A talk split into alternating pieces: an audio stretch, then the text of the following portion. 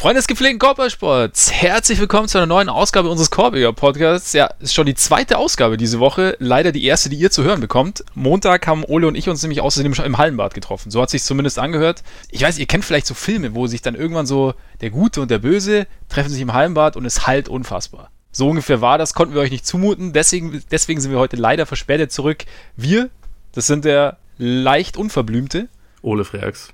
Und ich, Max Marbeiter, Natürlich geht es wieder um die NBA und nachdem wir jetzt schon relativ spät dran sind, wollen wir direkt einsteigen. Und ich meine ganz ehrlich, wir müssen direkt einsteigen, weil nämlich folgendes.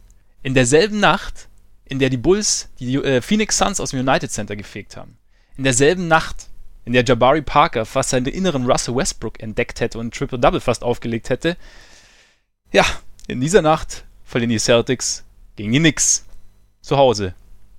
Was ist da los, Herr Freaks? Du willst mich auch einfach nur ärgern, ne? Also ich, ich merke das jetzt schon.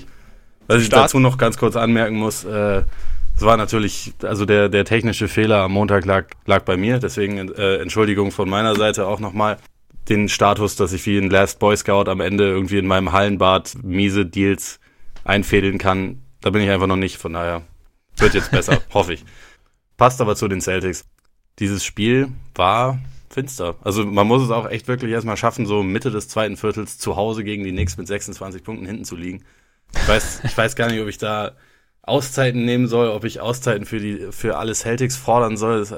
Ich habe diese Woche, also tatsächlich sogar ja für den so nicht lang her, ne? Für den gestrigen Tag, also wir haben ja. wir haben es tatsächlich erst äh, gestern veröffentlicht, einen ähm, Artikel über die Celtics und ihre Probleme geschrieben, wo ich halt, halt versucht habe, so ein bisschen nüchtern zu analysieren, was sind bis, bisher die Probleme, wo hat man, also wo ist es vielleicht auch einfach quasi die Standardabweichung, dass man, wenn man viele offene Würfe nimmt, die eigentlich ganz gut sind und die nicht reinfallen, dass sie irgendwann reinfallen werden. Also ich habe versucht einfach so ein bisschen einerseits zu zeigen, was die Probleme sind, andererseits, warum man auch durchaus noch zuversichtlich sein kann, ein bisschen Geduld haben kann. Nach diesem Spiel möchte ich diesen Text gerne gerne verteufeln. Also an sich stimmt, glaube ich, immer noch das meiste, also an sich stehe ich immer noch zu dem meisten, was da drin gestanden äh, hat, aber nachdem ich dieses Spiel jetzt gegen die Knicks gesehen habe, habe ich dann auch echt gedacht, okay, an sich hätte auch schreiben können, tradet Jason Tatum für Markel Fultz, man macht das alles rückgängig, macht, schmeißt sie alle weg, packt äh, Sammy Ogilvy und Gershon Yabusele in die, in die Starting Five. Also es, es, es nervt. Es nervt. Also die, dieses Spiel hat mir echt einfach nur, das war einfach nur frustrierend. Also das, an sich ist es ja über die letzten Wochen, es ging halt irgendwie relativ viel auf und ab. Du hast halt dieses richtig starke Spiel gegen die Raptors, wo man eigentlich gezeigt hat, okay, wenn man sich fokussiert, dann es kann gehen. Also in diesem Team steckt durchaus Qualität, so was wir auch alle irgendwie erwartet hatten und auch Hayward sah dann besser aus. Dann kommen halt zwei Niederlagen und du hast halt trotzdem noch die Gelegenheit vor dem Feiertag, den sie jetzt in den USA haben. Fuck Thanksgiving an dieser Stelle. Hat er sich schon entschuldigt, Kyrie. Ja, ja, klar.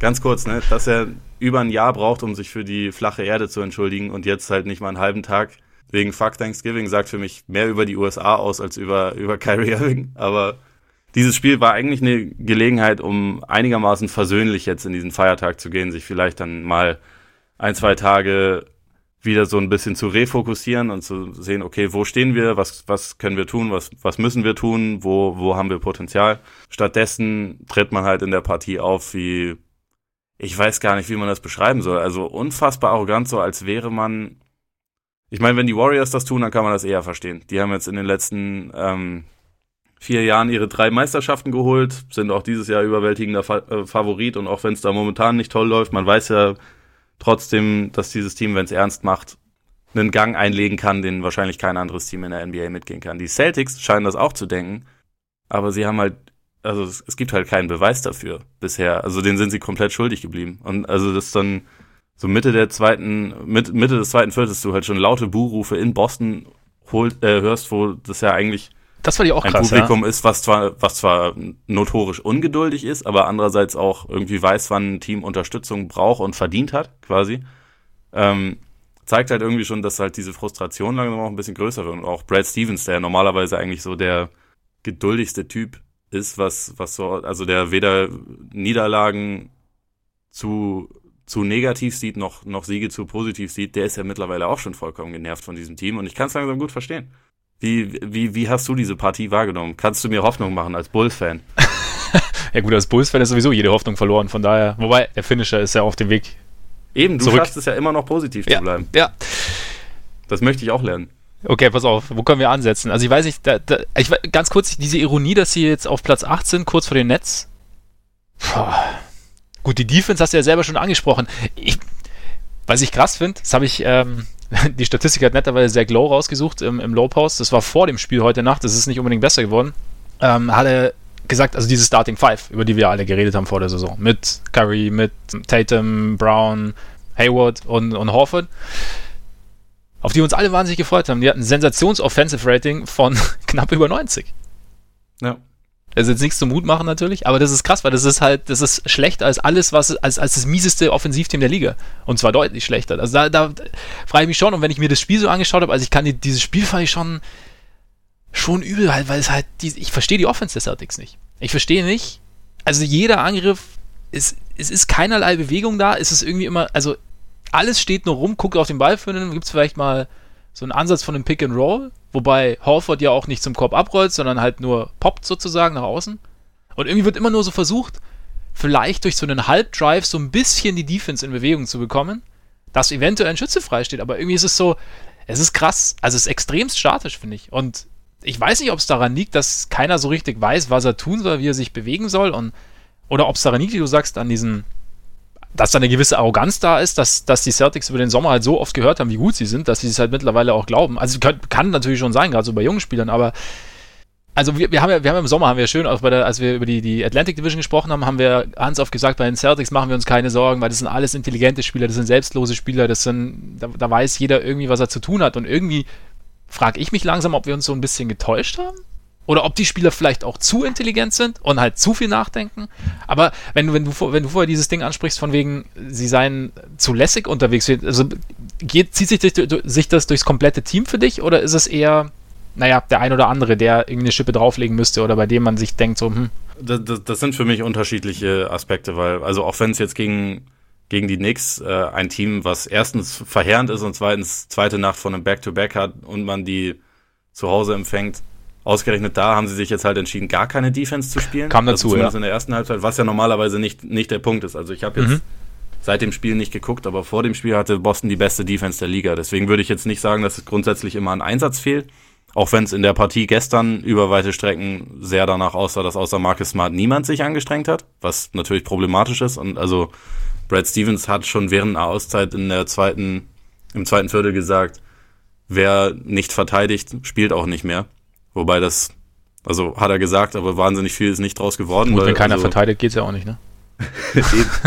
und also tatsächlich hat er auch nicht seine komplette Bank geleert, wie er das ja vor ähm, letzte Woche auch schon einmal gemacht hat, wo dann im vierten Viertel, glaube ich, das glor glorreiche Crunchtime-Lineup aus Kyrie Irving, ähm, Sammy Ogiley, Gershon Yabusele, Daniel Theiss und wer war der?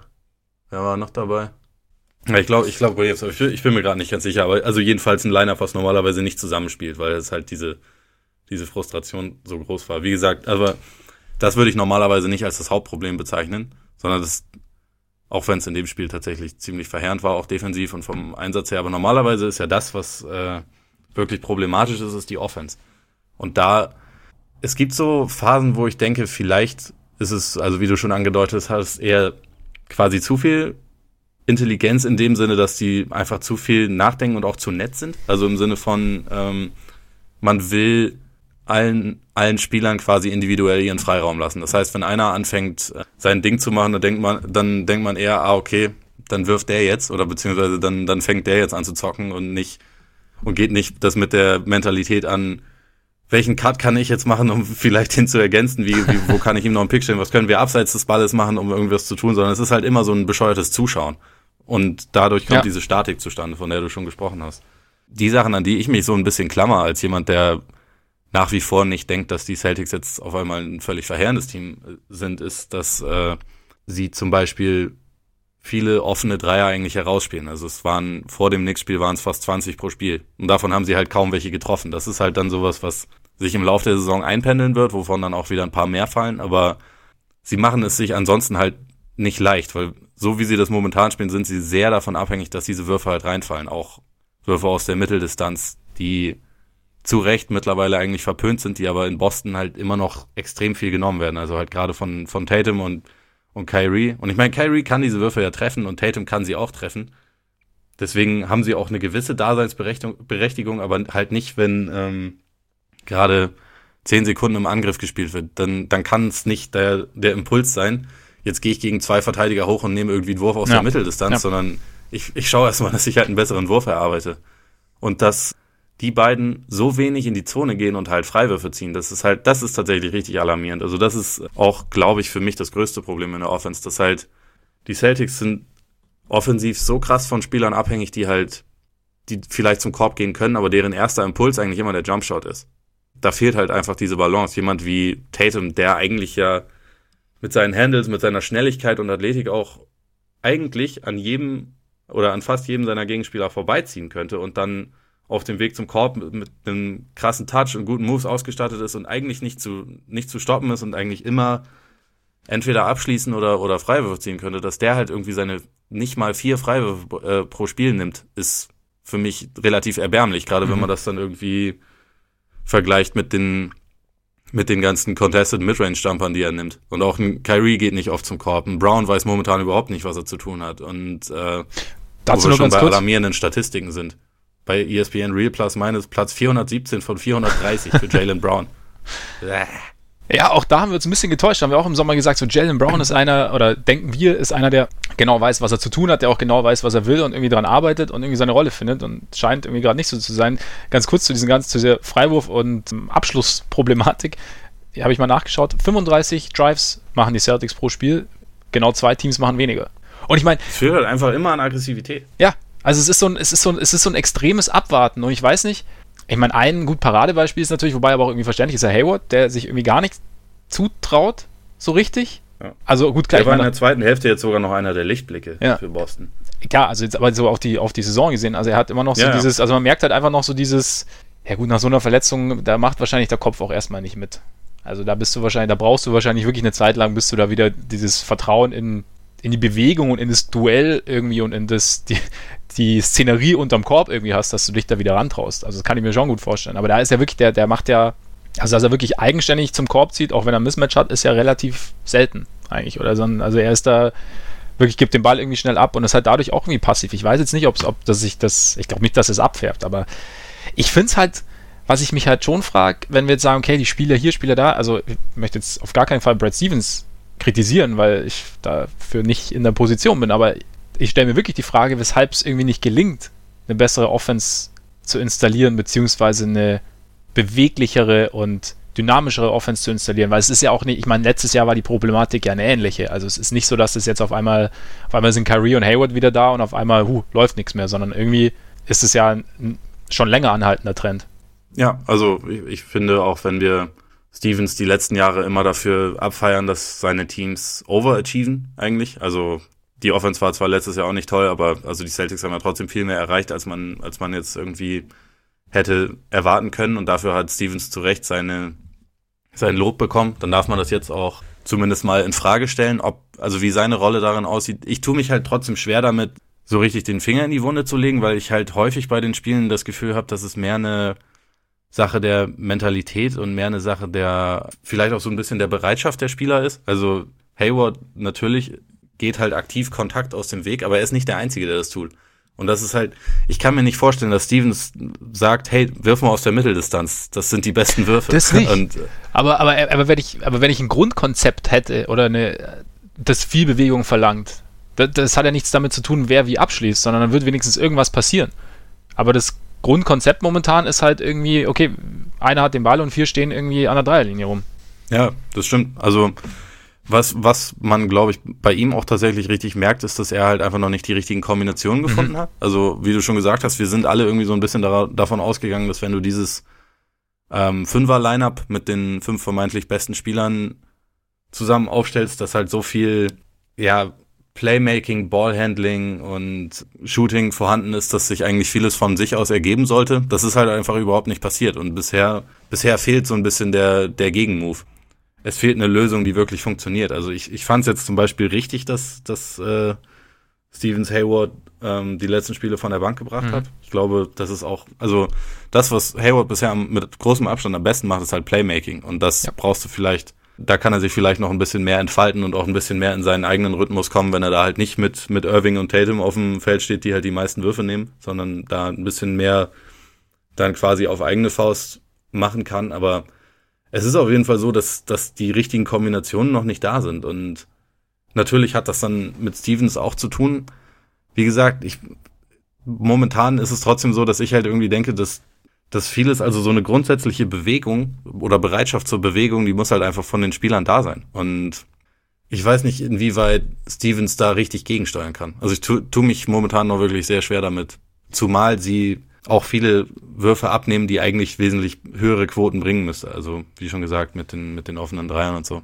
Ja, klar. Das ist ja was, was durchaus forciert wird. Aber ich meine, du hast natürlich einen Punkt. Es, es fehlt, es fehlt total an Bewegung, es fehlt total an, an, einem, an einer klaren Spielidee, an einer, an einer Philosophie. Sicher hat das dann auch mit dem Coach zu tun. Ich kann nur nicht irgendwie so richtig sagen, zu welchem Anteil. Wie gesagt, es, es geht jetzt auch nicht da, mir nicht darum, jetzt auf, auf Stevens einzuhauen oder so. Ich glaube, ich glaube, dass es halt eine Misch, eine Mischung ist aus beidem. Also, dass halt die Spieler haben ihren Anteil, die momentan noch irgendwie so ein bisschen, weiß ich nicht, wie das kleine Kind vorm kalten Wasser stehen und einen Zeh reinhängen und nicht wissen, wie sie jetzt bewegen sollen. Und der Coach weiß halt, ja, sie haben hat jetzt noch nicht das System ihnen mit an die Hand gegeben, bei dem sie wissen, wie sie sich bewegen sollen. Und ich glaube, da, hat, das, da spielen halt alle Dinge mit rein. Und also ich würde jetzt die Celtics definitiv auch noch nicht abschreiben, deshalb, weil ich glaube weiterhin, dass da sehr, sehr viel Talent vorhanden ist. Kann zu viel Talent vorhanden sein? Kann ein Team in der Breite zu talentiert sein, als dass es als Ganzes dann irgendwie funktionieren kann, weil irgendwie, du musst ja auch die Minuten verteilen. Du musst ja auch, du musst ja auch den, jeden irgendwie seinen Rhythmus finden lassen, dass jeder wirklich sein, seinen Wert irgendwie für die Mannschaft irgendwie komplett ausleben kann, sozusagen. Gibt es sowas oder ist das irgendwie. Also ich denke, was es auf jeden Fall geben kann, ist, dass es halt einfach zu viele einzelne Spieler sind. Wenn, wenn wir jetzt irgendwie von sechs oder sieben Spielern reden würden, bei denen man aber bei allen relativ klar weiß, so, die kriegen ihre 25 bis 35 Minuten, man weiß ungefähr, wer wann auf dem Court steht, dann ist es, und ansonsten hat man noch zwei, drei willige Rollenspieler. Also wie, so jemand wie Baines oder auch, oder auch Thais oder so, bei denen man jetzt nicht davon ausgehen muss, dass die meckern, wenn sie mal nur fünf Minuten spielen oder so, weil das das Matchup gerade nicht verlangt. Das ist dann, aber bei den Celtics sind es halt momentan eher so neun Leute, die denken, dass sie in der Crunch-Time aufs Feld gehören, dass sie den Ball relativ viel in der Hand halten sollen. Und das ist, also es sieht momentan tatsächlich danach aus, dass es zu viel ist.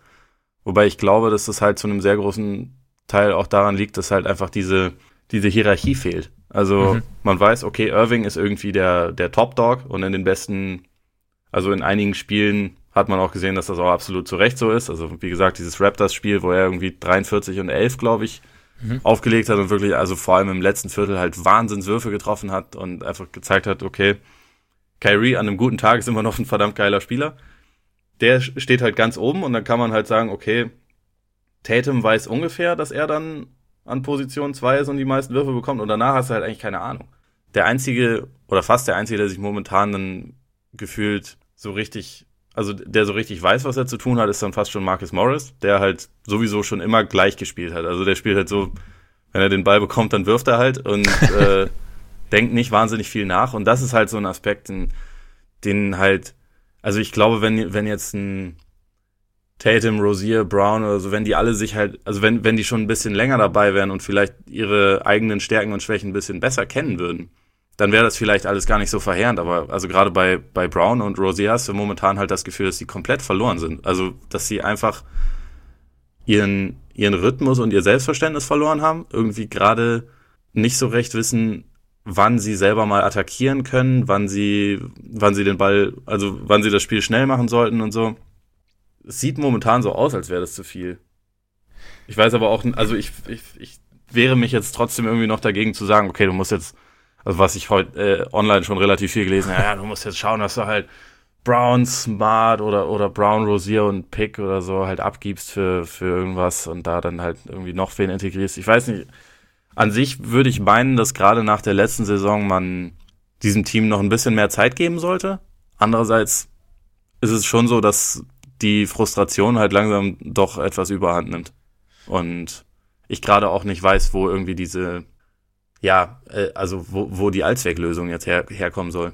Ja gut, das ist natürlich auch schwierig. Also klar, dass die Frustration steigt, irgendwie jetzt nach knapp 20 Spielen und aus nur ausgeglichener Bilanz, wo man irgendwie vorher davon geredet hat, dass es, dass sie eigentlich die Eastern Conference gewinnen, dass überhaupt, wenn überhaupt die Raptors eine Chance haben und jetzt sieht es irgendwie nicht so gut aus, ist ja normal, aber also ich würde da jetzt auch noch nicht, nicht sagen, wir müssen, jetzt müssen auf jeden Fall Trades her, aber vielleicht wäre wär ein Ansatz irgendwie das Talent quasi umzuverteilen.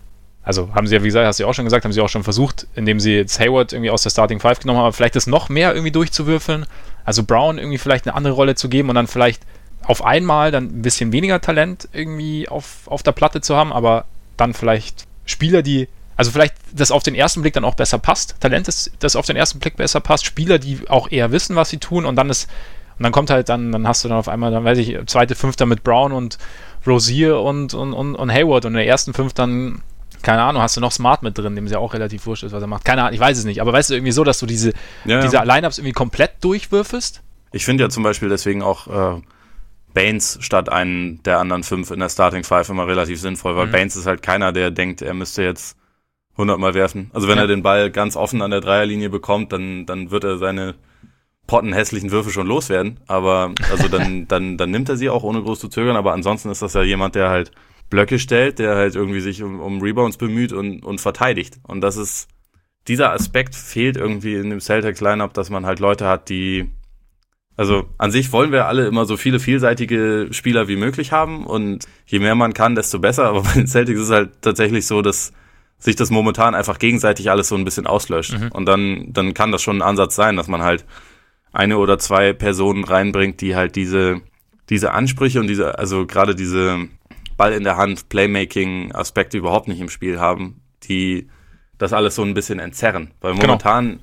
gerade gerade bei, bei Tatum und, und auch Rosier, also da hast du halt das Gefühl, die haben jetzt den ganzen Sommer gehört, wie geil sie sind, was sie können und sie wollen das in jedem Spiel zeigen. Aber halt dann mit irgendwelchen komplizierten 1 gegen 1 Moves statt mit ich gebe dir hier den Ball, mach das Spiel schnell, beweg mich äh, und krieg ihn dann hier zum offenen Layup oder was weiß ich. Also dieser Aspekt, dass man daran denken könnte, okay, Bewegung hilft uns. Äh, äh, und ich muss dabei nicht die ganze Zeit den Ball in der Hand haben. Ich kann auch sehr gut aussehen, wenn ich um Blöcke renne und dann den offenen Wurf einfach versenke oder äh, dann aus, aus dem Kart meinen offenen Mitspieler bediene oder sowas. Der Punkt ist einfach irgendwie so ein bisschen abhanden äh, gekommen. Und gerade bei Tatum, den haben wir jetzt ein Jahr lang dafür gelobt, wie geil er als Rookie kaum Fehler macht, irgendwie immer die richtigen Entscheidungen getroffen hat und so. Der, der Faktor ist momentan halt nicht gegeben. Es ist wahrscheinlich auch schwierig, so als junger Spieler, wenn du im ersten Jahr irgendwie eine, eine höhere oder eine größere Rolle gehabt hast, als du erwartet hast und die auch viel, viel besser ausgefüllt hast, als du selber und erwartet hast, als die Öffentlichkeit erwartet hat und dann aber wieder so einen Schritt zurückgehen sollst. Also und dann irgendwie, das hat schon, ist wahrscheinlich nicht so einfach, weil er muss ja jetzt quasi ja. wieder in einer neuen Rolle lernen, die er, die er so ja auch noch gar nicht kennt. Also da, ja, da, da braucht es halt irgendwie auch Anlauf. Aber vielleicht wäre es wirklich ein Ding, dass sie, dass sie es irgendwie komplett auf brechen so ein bisschen und ihre Formel irgendwie neu zusammensetzen. Ein, noch ein ganz kurzer Aspekt, weil sonst wird es auch zu lang über die Celtics, aber Horford funktioniert es auch noch nicht so blendend dieses Jahr, oder? Nee, überhaupt nicht. Also trifft auch seine offenen Würfe nicht. Der Playmaking-Aspekt, also er war ja eigentlich immer jemand, bei dem man gedacht hat, der ist äh, sehr gut, den Ball schnell wieder abzugeben, sich dann relativ klug zu bewegen und so. Und ist auch nicht böse, wenn er in einem Spiel nicht zehnmal wir, äh, wirft, sondern halt irgendwie dreimal dafür aber gute Pässe spielt und so. Ähm, das ist momentan auch nicht gegeben. Das stimmt schon.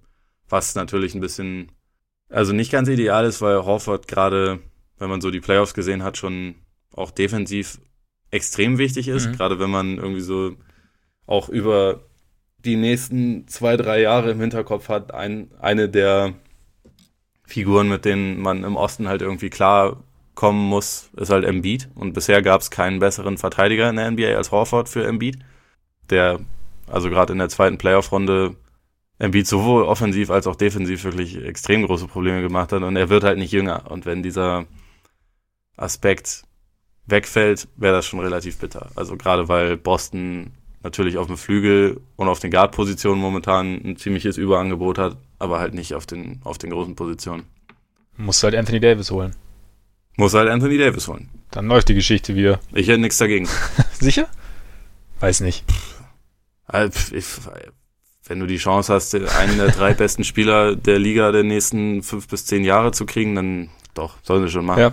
Das Problem ist natürlich nur, wenn, wenn Brown so eine Hundescheiße, sorry, äh, zusammenspielt wie jetzt gerade, plus die Kings äh, auf einmal ein Top-Team sind und dieser Pick, den man da bekommt, nichts mehr wert ist Ja. oder nicht mehr viel wert ist, dann hat Boston vielleicht nicht mehr ewig, wie wir jetzt äh, seit vier, fünf Jahren sagen, immer die besten Assets für jeden potenziellen Superstar-Trade. Also das ist ja nicht garantiert, dass das immer so bleibt. Momentan, sagen wir mal, ist die Asset-Entwicklung nicht positiv. Sie geht auf jeden Fall in die falsche Richtung. Schauen wir mal. Aber vielleicht sollte, sollte Davis irgendwann signalisieren, dass er eventuell nicht in New Orleans verlängert. Denke ich schon, dass, dass Danny schnell auf der Matte steht. Meinst du, er würde Ja. Kyrie traden für Davis? Um mal komplett äh, zu spekulieren? Naja, von, von wann reden wir? Von, also jetzt auf keinen Fall, aber jetzt wird sowieso auch Davis nicht auf den Ja. Markt kommen. Nächste Saison, also im Sommer wird Kyrie halt erstmal einen neuen Vertrag bekommen, Genau. das heißt, dann kannst du sowieso nicht sofort traden, sondern frühestens halt irgendwann im Laufe der nächsten Saison.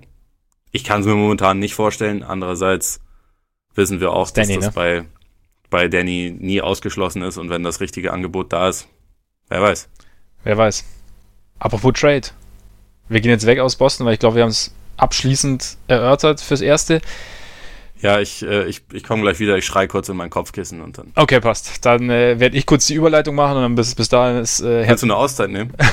nee, nee, ich habe gerade Okay. Nee, gibt es vielleicht heute auch nur eine kurze oder so, ich weiß nicht. Gibt, gibt nicht viel zu erzählen. Abgesehen davon, dass die Bulls natürlich gewonnen haben, ja die Celtics verloren haben und man sich langsam angleicht. Ja, es sind auch nur noch ein paar, stimmt, es sind nur noch ein paar stimmt. Siege dahinter. Das liegt schon relativ nah beieinander. Ja.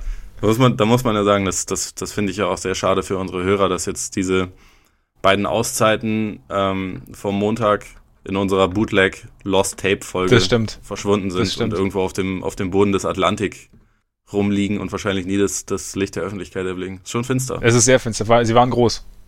Andererseits, wer weiß, ich meine, von Tupac kommt auch immer noch neue Mucke raus. Deswegen, also vielleicht müssen wir sie auch einfach nur irgendwie, irgendwie aufbewahren. Ja, vielleicht, vielleicht werden wir sie irgendwann in einer Bonusfolge oder so veröffentlichen. Da, da gibt es ja Wege und Möglichkeiten. Die, die Hallenbad-Episode. Die Hallenbad-Episode, genau. Vielleicht nehmen wir echt beim Hallenbad auf.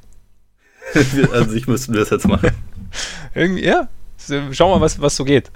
Zurück zu einem möglichen Trade. Also dieser mögliche Trade wurde ja, oder Trade-Wunsch vielmehr, wurde ja schon dementiert halbwegs, aber es geht um Markel Fultz, der sich nämlich jetzt auch wieder eine Auszeit genommen hat, beziehungsweise der plötzlich verlauten ließ, dass er erstmal pausiert, bis er sich bei, von einem Spezialisten in New York die Schulter anschauen hat lassen. Nochmal, also er möchte es nochmal kontrollieren. Die Sixers waren ein bisschen überrascht. Also ich glaube, Elton Brand, der GM, hat danach gesagt, also sie hatten keine medizinischen Hinweise darauf, dass er nicht spielfähig sei. Die Aussagen von Brad Brown nach dem letzten Spiel deuteten noch eher darauf hin, dass er mit Foles eigentlich plant. Und dann hat, glaube ich, Shams Charania von The Athletic hat dann noch berichtet, dass Foles noch ein Problem am Handgelenk hätte und auch irgendwie gerne einen Neuanfang hätte, irgendwo abseits von Philadelphia. Ja, es wird nicht besser, oder? Nee. Es wird äh, irgendwie auch immer schwerer zu glauben, dass die äh, Aussagen oder dass die Gründe, die geliefert werden, warum er nicht spielt, dass da was dran ist. Also ich fand's, ich weiß nicht, fand, fandest du nicht auch, dass es so ein kleines bisschen Geschmäckle, wie man hier sagt, äh, hatte, dass quasi erst ist es die Schulter, dann kommt vom Team so die Aussage, dass man das eigentlich da- dass man davon nichts wusste, dass da irgendwie was problematisch ist und dass die Schulter ja eigentlich in den letzten 12, 13, 14 Monaten wahrscheinlich schon 600 Mal untersucht wurde. Dass dann auf einmal auch noch durchsickert, ah, übrigens, das Handgelenk ist es aber auch. ähm, und das ist übrigens auch schon länger. Man weiß aber nicht genau wann. Also wenn man sich diesen langen Bericht bei The Athletic von Shams, von Sam Amick, ich glaube Derek Bodner und noch wahrscheinlich noch 30 andere Ja. Reporter irgendwie, die dazu was beigetragen haben. Wenn man sich das so im Detail durchliest, das, das ist halt alles unfassbar windig. Also man, man hat das Gefühl, dass man, dass es sehr schwer ist, da irgendwie rauszufinden, was jetzt, was jetzt gerade echt ist, was vielleicht nachträglich noch hinzugefügt wurde und ob das nicht letztendlich alles so ein bisschen ein um den heißen Brei herum ist. Dass es nicht letztendlich einfach doch ein, eine mentale Blockade ist, was so ein bisschen drin angedeutet wird, aber dann auch wieder nicht und ähm, wo dann doch wieder irgendwelche physischen Aspekte gefunden werden. Ich, also ich, ich finde es von Mal zu Mal schwieriger, da noch irgendwie einen Weg zu sehen, wie sich das, wie sich das noch irgendwie wieder ähm, kitten lässt. Also gerade zwischen Team und Spieler, weil so wie sich das liest zumindest und auch wenn man jetzt diese Statements dann sind, äh, sieht von wie heißt er? Raymond, der Agent und Anwalt, Boah. wie er jetzt zitiert wird. Der Agent und Anwalt. Ich als dein Anwalt, wie bin ich so der Ja, ja, Hogan genau. sagte. Äh, ich weiß es gerade nicht. Okay, ich, ich muss es gleich auch nochmal nachgucken. Aber dass auch diese ganzen Arbeiten am Wurf, an der Schulter und so, dass das halt nie im Einklang mit dem Team verläuft, sondern dass es immer irgendwie auf eigene Faust alles stattfindet und man eigentlich Entscheidungen trifft und dann das Team mehr oder weniger vor vollendete Tatsachen stellt, statt gemeinsam an Lösungen zu arbeiten. Das finde ich mittlerweile schon relativ besorgniserregend, beziehungsweise es macht langsam so ein bisschen den Eindruck, als wäre, als wäre langsam so ein bisschen die, ähm, der Punkt überschritten, wo man es noch, noch kitten kann. Und er heißt Raymond Brothers, habe ich jetzt nachgeguckt. Sorry. Sehr gut. Ja, klingt, Also, also, wie siehst du das? Ist der Punkt langsam überschritten? ja, irgendwie. Ich sehe, ich, ich tue mich da auch schwer, da irgendwie nochmal einen Weg zurückzufinden. Oder beziehungsweise, ich finde auch, es, es, es häuft sich langsam schon sehr an. Also so von beiden Seiten auch. Also so dieses Ding, okay, also auch auf Sixers Seite, wir machen jetzt zum Starter und dann irgendwie können wir ihn irgendwie nicht mehr rausnehmen und dann bei erster Gelegenheit nehmen wir ihn also aus der Starting Five und dann spielt er aber fast gar nicht mehr. Auch aus Sixers Sicht ja irgendwie verständlich, weil wenn er auf dem Feld steht, funktioniert das ja auch nicht so gut. Ich finde immer, ich finde es immer krass, wenn er spielt. Das, er wirkt für mich immer so, ich weiß ich, ich habe manchmal, manchmal träume ich, dass ich, jetzt kurz äh, aus, aus, dem, aus dem Nähkästchen, dass ich auf einmal bei irgendeinem Sportteam mitmache. Also weißt du, ohne vorher groß trainiert zu haben. Ja, und dann bin ich auf einmal, bin ich dann, glaube, ich war schon Skispringer, sa saß ich oben auf der Schanze, war, war ein bisschen nervös. Und dann aber auch beim Basketball war es auch schon, ich weiß nicht, welches Team es war, egal. Auf jeden Fall, und dann, Wahrscheinlich warst du Ryan Archidiakono. da komme ich später noch dazu. Okay. und und ni- nichts gegen Archie. Nein, nein, Nichts, überhaupt nicht. nichts gegen Archie. Archie ist stark. Archie Island gibt es übrigens auch. Äh, wer wissen will, was es, was damit auf sich hat, muss sich Bo's Twitter anschauen. Zurück zu meinen Träumen. Da, da ist es nämlich so, okay, ich habe keine, ich habe keinerlei Plan, was ich mache und ich stehe dann trotzdem auf dem Feld. Und ich finde Fultz manchmal, wenn ich den, wenn er, wenn er das Spiel macht und mit dem Ball dann irgendwie in die in die Defense reinrennt und abspringt und dann irgendwie den Ball gerade noch los wird oder irgendwie einen wilden Turner fabriziert oder gerade noch irgendwie den Spielzug rettet, finde ich, wirkt das auch immer so, als hätte er überhaupt kein, er wirkt wie so ein Teil von außen, das mit dem Team an sich irgendwie nichts zu tun hat, das irgendwie auch nicht genau weiß, wie sich zu bewegen hat. Das ist vielleicht, habe ich auch nicht, nicht alles, ich habe jetzt natürlich auch nicht alles gesehen, muss ich dazu sagen, aber wenn ich, wenn ich ihn sehe, irgendwie wirkt er wie so ein, wie so ein Fremdkörper. Und auch halt einfach so ein bisschen kopflos. Und da kann ich die Sixers schon verstehen, dass sie ihn da nicht so, nicht so viel spielen lassen. Aber und zusätzlich natürlich diese ganzen Geschichten, die mit, mit Entscheidungen, ohne sich mit, dem- mit dem Team irgendwie groß zu befassen und vor allem abzusprechen. Also das sind ja, das sind ja vor allem größere Dinge, die man da irgendwie gemeinsam entscheiden sollte, wenn man irgendwie auch gemeinsam arbeiten möchte.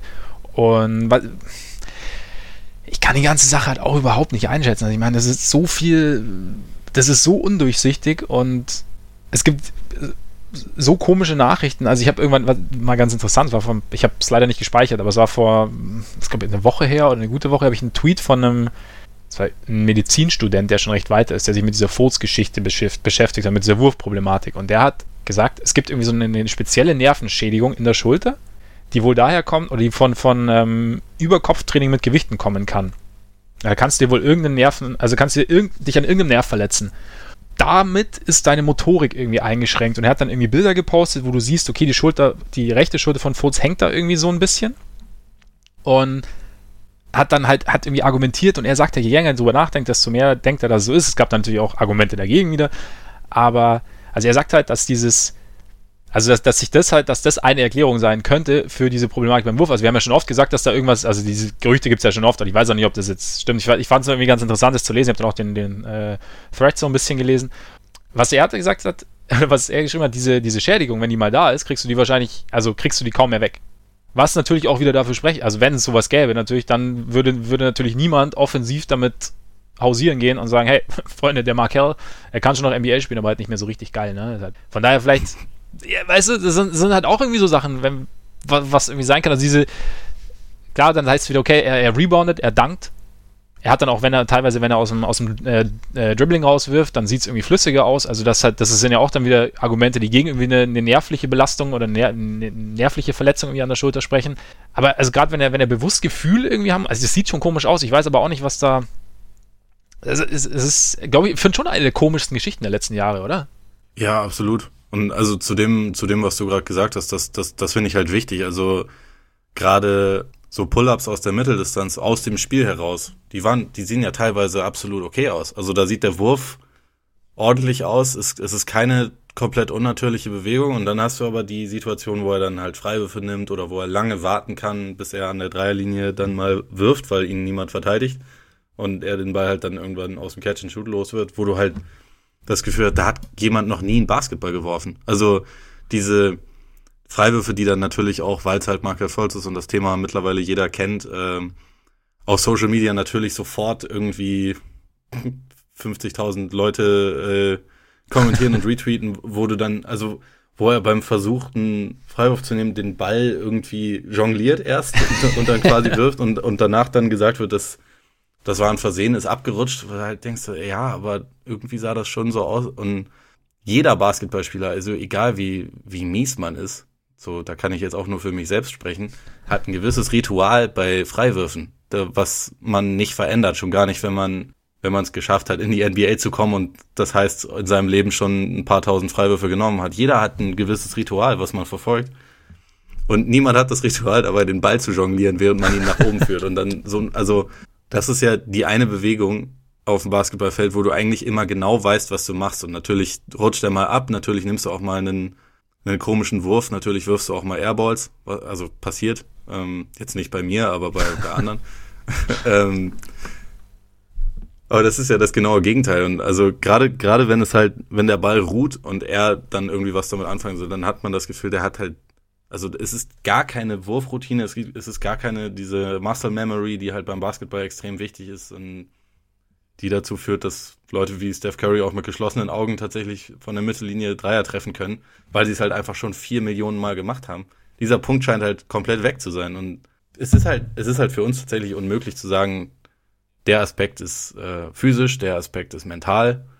Was, was ich mittlerweile tatsächlich aber fast die wichtigere Frage finde, ist, ob der Rubicon quasi schon überquert ist. Also ob es noch ein Zurück gibt oder ob vielleicht sogar, das fand ich ganz interessant, war beim, beim Hoop Collective Podcast, wo Brian Winters schon vor diesem neuen Bericht ähm, gefragt hat, ob Falls vielleicht schon sein letztes Spiel für die Sixers gemacht hat.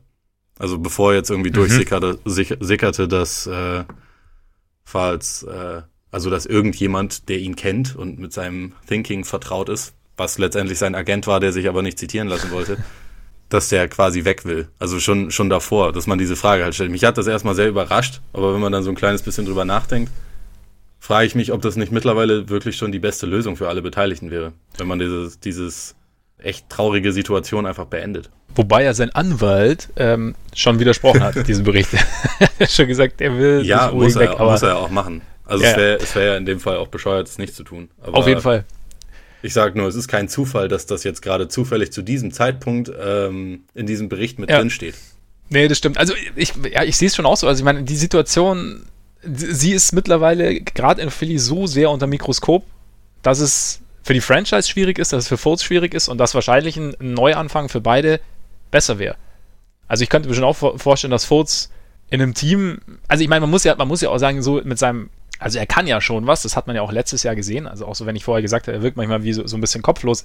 Er ist jetzt, er ist kein Vollblinder, okay? Also er, er hat, er hat schon Vorzüge, seine Court Vision, sein, seine Athletik, defensiv macht er sich auch gut, aber es passt natürlich auch mit, mit in seiner derzeitigen Verfassung, passt das Team der Sixers natürlich auch 0,0 zu ihm. Ja. Und da, das heißt, im Endeffekt wäre es rein spielerisch schon sinnvoll, wenn er irgendwo anders wäre, oder beziehungsweise in einer anderen Teamzusammensetzung.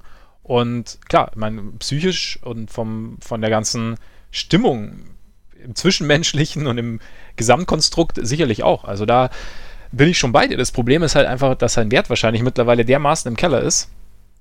Was, was bekommen die Sixers für, für Fultz? Also wer ist wirklich bereit, größere Assets abzugeben für den letztjährigen Niemand. Nummer 1 Pick. Ja, eben. Und was, also du, du kannst, da können ja die Sixers. Also ich glaube nicht, dass die Celtics den Trade mit Tatum rückgängig machen würden. Meinst du nicht?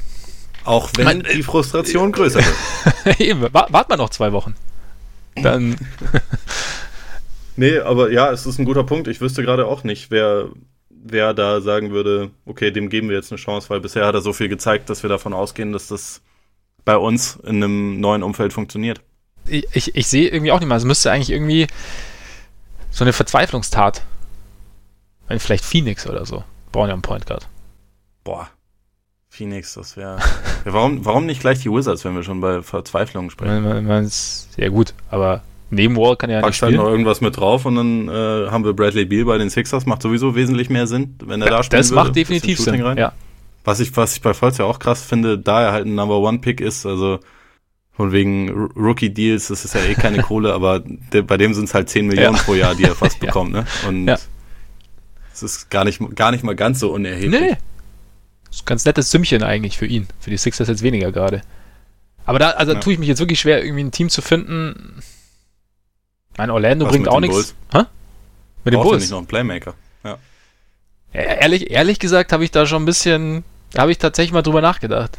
Also einfach aus dem Grund, Fultz kann halbwegs verteidigen. Fultz, äh, Damit passt er doch nicht in das Konzept der Bulls. ja doch, du brauchst ja einen. Einen brauchst du, der verteidigen kann. Okay. ich möchte übrigens an dieser Stelle anmerken, es ist keine Auszeit. Herr Freaks hat die Bulls ins Spiel gebracht. Ich, ich, ich, ich nehme den Ball jetzt nur auf. Also das, Okay. bei, bei, bei uns beiden ist ein bisschen mehr Bewegung drin als bei den Celtics, deswegen. So, so, Ähm. soll, Ähm, Arschgesicht. ähm, soll ich dir trotzdem ein Minutenlimit geben, oder? Nee, es dauert gar nicht so lang. Also, ich finde, einerseits, der Vorteil wäre, er müsste definitiv nicht werfen bei den Bulls. Weil, weil das können sie tatsächlich. Da gibt es ja auch, vor allem wenn der Finisher zurück ist, dann, dann regnet es ja nur noch so von draußen. Lawinen, wobei, der ist ja auch mittlerweile eingebrochen. Aber irgendwie, vielleicht, eventuell könnte man das irgendwie gebacken kriegen. Aber ich weiß nicht, ob ich mir jetzt ohne wirklich zu wissen, was da so, was da so abgeht, Furz ans Bein binden würde. Ganz kurz, aber jetzt nehme ich doch eine ganz kurze Auszeit. Dann kann ich nämlich, dann kann ich nämlich die eine Auszeit vom Montag kann ich dann nämlich da jetzt noch ein bisschen verpacken. Das geht auch ganz schnell. 30 Sekunden auch nur. Dauert auch keine 30 Sekunden. Jetzt. Okay, es dauert auch keine 30 Sekunden. Ich wollte an dieser Stelle, wenn wenn es um den Point Guard geht, nur kurz darauf hinweisen, dass der Starting Backcourt der Bulls am letzten Samstag war es, glaube ich, gegen die Raptors aus Ryan Archidiakono und Cameron Payne bestand. Fertig. Steht für sich. Das ist die beste Auszeit, die, die du je genommen Ja, oder? hast. Ich bin großer, ich bin, wie gesagt, ich bin großer Archie-Fan, aber es war ja gut. Fulls, keine Ahnung. Ja. Kommt Also drauf wenn an, was den du abgeben Backcourt musst. anguckst, da kann Falls auch nur gut aussehen. Ja, eben deswegen, deswegen habe ich gerade gedacht, das passt jetzt ganz gut rein irgendwie. Nee, ich weiß nicht. Aber gut, wenn ihn einer hinkriegt, dann natürlich Fred. Andererseits. Da, ja, da ist was dran. Also, Nee, okay, aber dann, dann, dann lass uns das Thema mal Ja. abhaken. Irgendwie vielleicht noch mit der. Also, ich kann tatsächlich nur sagen, ich hoffe, dass das irgendwie sich noch für ihn irgendwann auflösen Ja. wird und er, ja, ob, ob das jetzt eine mentale oder physische Blockade ist, dass er die halt los wird, weil ja, auf jeden das ist Fall. ja nicht jemand, der ihm jetzt bisher den Anlass gegeben hat, zu denken, dass das irgendwie ein, ein Arsch ist oder so, den man, also, und die Situation muss ja einfach, also gerade für einen 20-Jährigen schon extrem bitter sein, deswegen Das ist kann halt man ihm eigentlich wirklich nur wünschen, dass das vorbeigeht. Auf jeden Fall, das ist halt der Punkt, der, glaube ich, oft so ein bisschen vergessen wird, weil es ja hier einer der, der großen NBA-Stars in Anführungszeichen ist, dass, ja, dass da halt ein 20-Jähriger steht, der echt zu Beginn seiner Karriere Riesenprobleme hat und äh, irgendwie von ganz oben irgendwie relativ weit unten angekommen ist mittlerweile. Und ja, also bin ich bei dir. Gehen wir jetzt mal Richtung Westen. Da ist nämlich wild. Da ist nämlich wild. Das haben wir Vielleicht am Montag schon gemacht, wir wiederholen aber heute nicht alles, was wir am Montag gesagt haben, ne? Nein, natürlich nicht alles. Aber ich möchte, ich möchte den Einstieg nochmal nutzen, weil es ist, es ist immer noch so sensationell wie am Montag. Weil heute, Donnerstag, den 22. November, wenn wir uns das Playoff-Picture mal anschauen. Es, ist, es ist interessant. Mittlerweile ist es nicht mehr ganz so verheerend, oder was heißt verheerend? Nicht mehr ganz so bitter wie am Montag, weil die Rockets sind nämlich reingerutscht. Will momentan als Achter gegen die Grizzlies spielen. Klar, hatten wir alle auf dem Zettel, an 1. Dann an 2 die Blazers, die heute Nacht von den Bucks ziemlich auf die Mütze bekommen haben. Starker Tweet übrigens von CJ McCollum. Also, er hat irgendwer das Er- Ergebnis getwittert und er meinte doch, äh, hier gibt's nichts zu sehen. Ja. Die Blazers momentan gegen die Lakers. Lakers an 7. Dann an 3 die Clippers. Gegen die Nuggets an 6. Die Nuggets waren auch schon deutlich höher. Und an 4 OKC gegen die 5, gegen Nummer 5 die Warriors. Draußen momentan die Spurs. Die Pelicans sind gerade auch rausgerutscht. Und die Jazz. Und genau um die Jazz geht's jetzt ein wenig ausführlicher. Also es ist oben irgendwie alles wahnsinnig wild. Ich glaube, da müssen wir die nächsten Wochen nochmal ein bisschen ausführlicher drauf eingehen. Aber ich meine, du hattest die Jazz ja relativ weit oben in deinem Power Ranking am Anfang und ich habe dir da auch zugestimmt. Ich meine, will ich jetzt nicht in die Pfanne hauen. Aber Kannst aber machen. kann ich machen, okay. War, war unfassbar bodenlos, was du da geschrieben hast und was du da fabriziert hast. Aber die, die verlieren mit 50 Punkten gegen die Mavs, kriegen von den Pacers ohne Oladipo auf die Mütze. Die Defense ist schon irgendwie gut, aber auch nicht mehr ganz so gut. Mitchell hat Probleme. Was, was ist los? Also wir dachten ja immer, also letztes Jahr war es irgendwie so, so ein gut gecoachtes Team, irgendwie auch ein klug spielendes Team, ein hart spielendes Team und was, was ist passiert? In deinen Augen? Vieles. Also so, so ein bisschen, bisschen allgemeiner, wenn man, wenn man irgendwie sich mal anschaut, wie welche Teams im Westen bisher ganz gut fahren, irgendwie Identität hilft, so was man gerade irgendwie an Teams wie den, wie den Grizzlies oder den, den Blazers ja, die hätten die Jazz ja, oder nicht? Eigentlich schon, aber sie haben sie momentan nicht.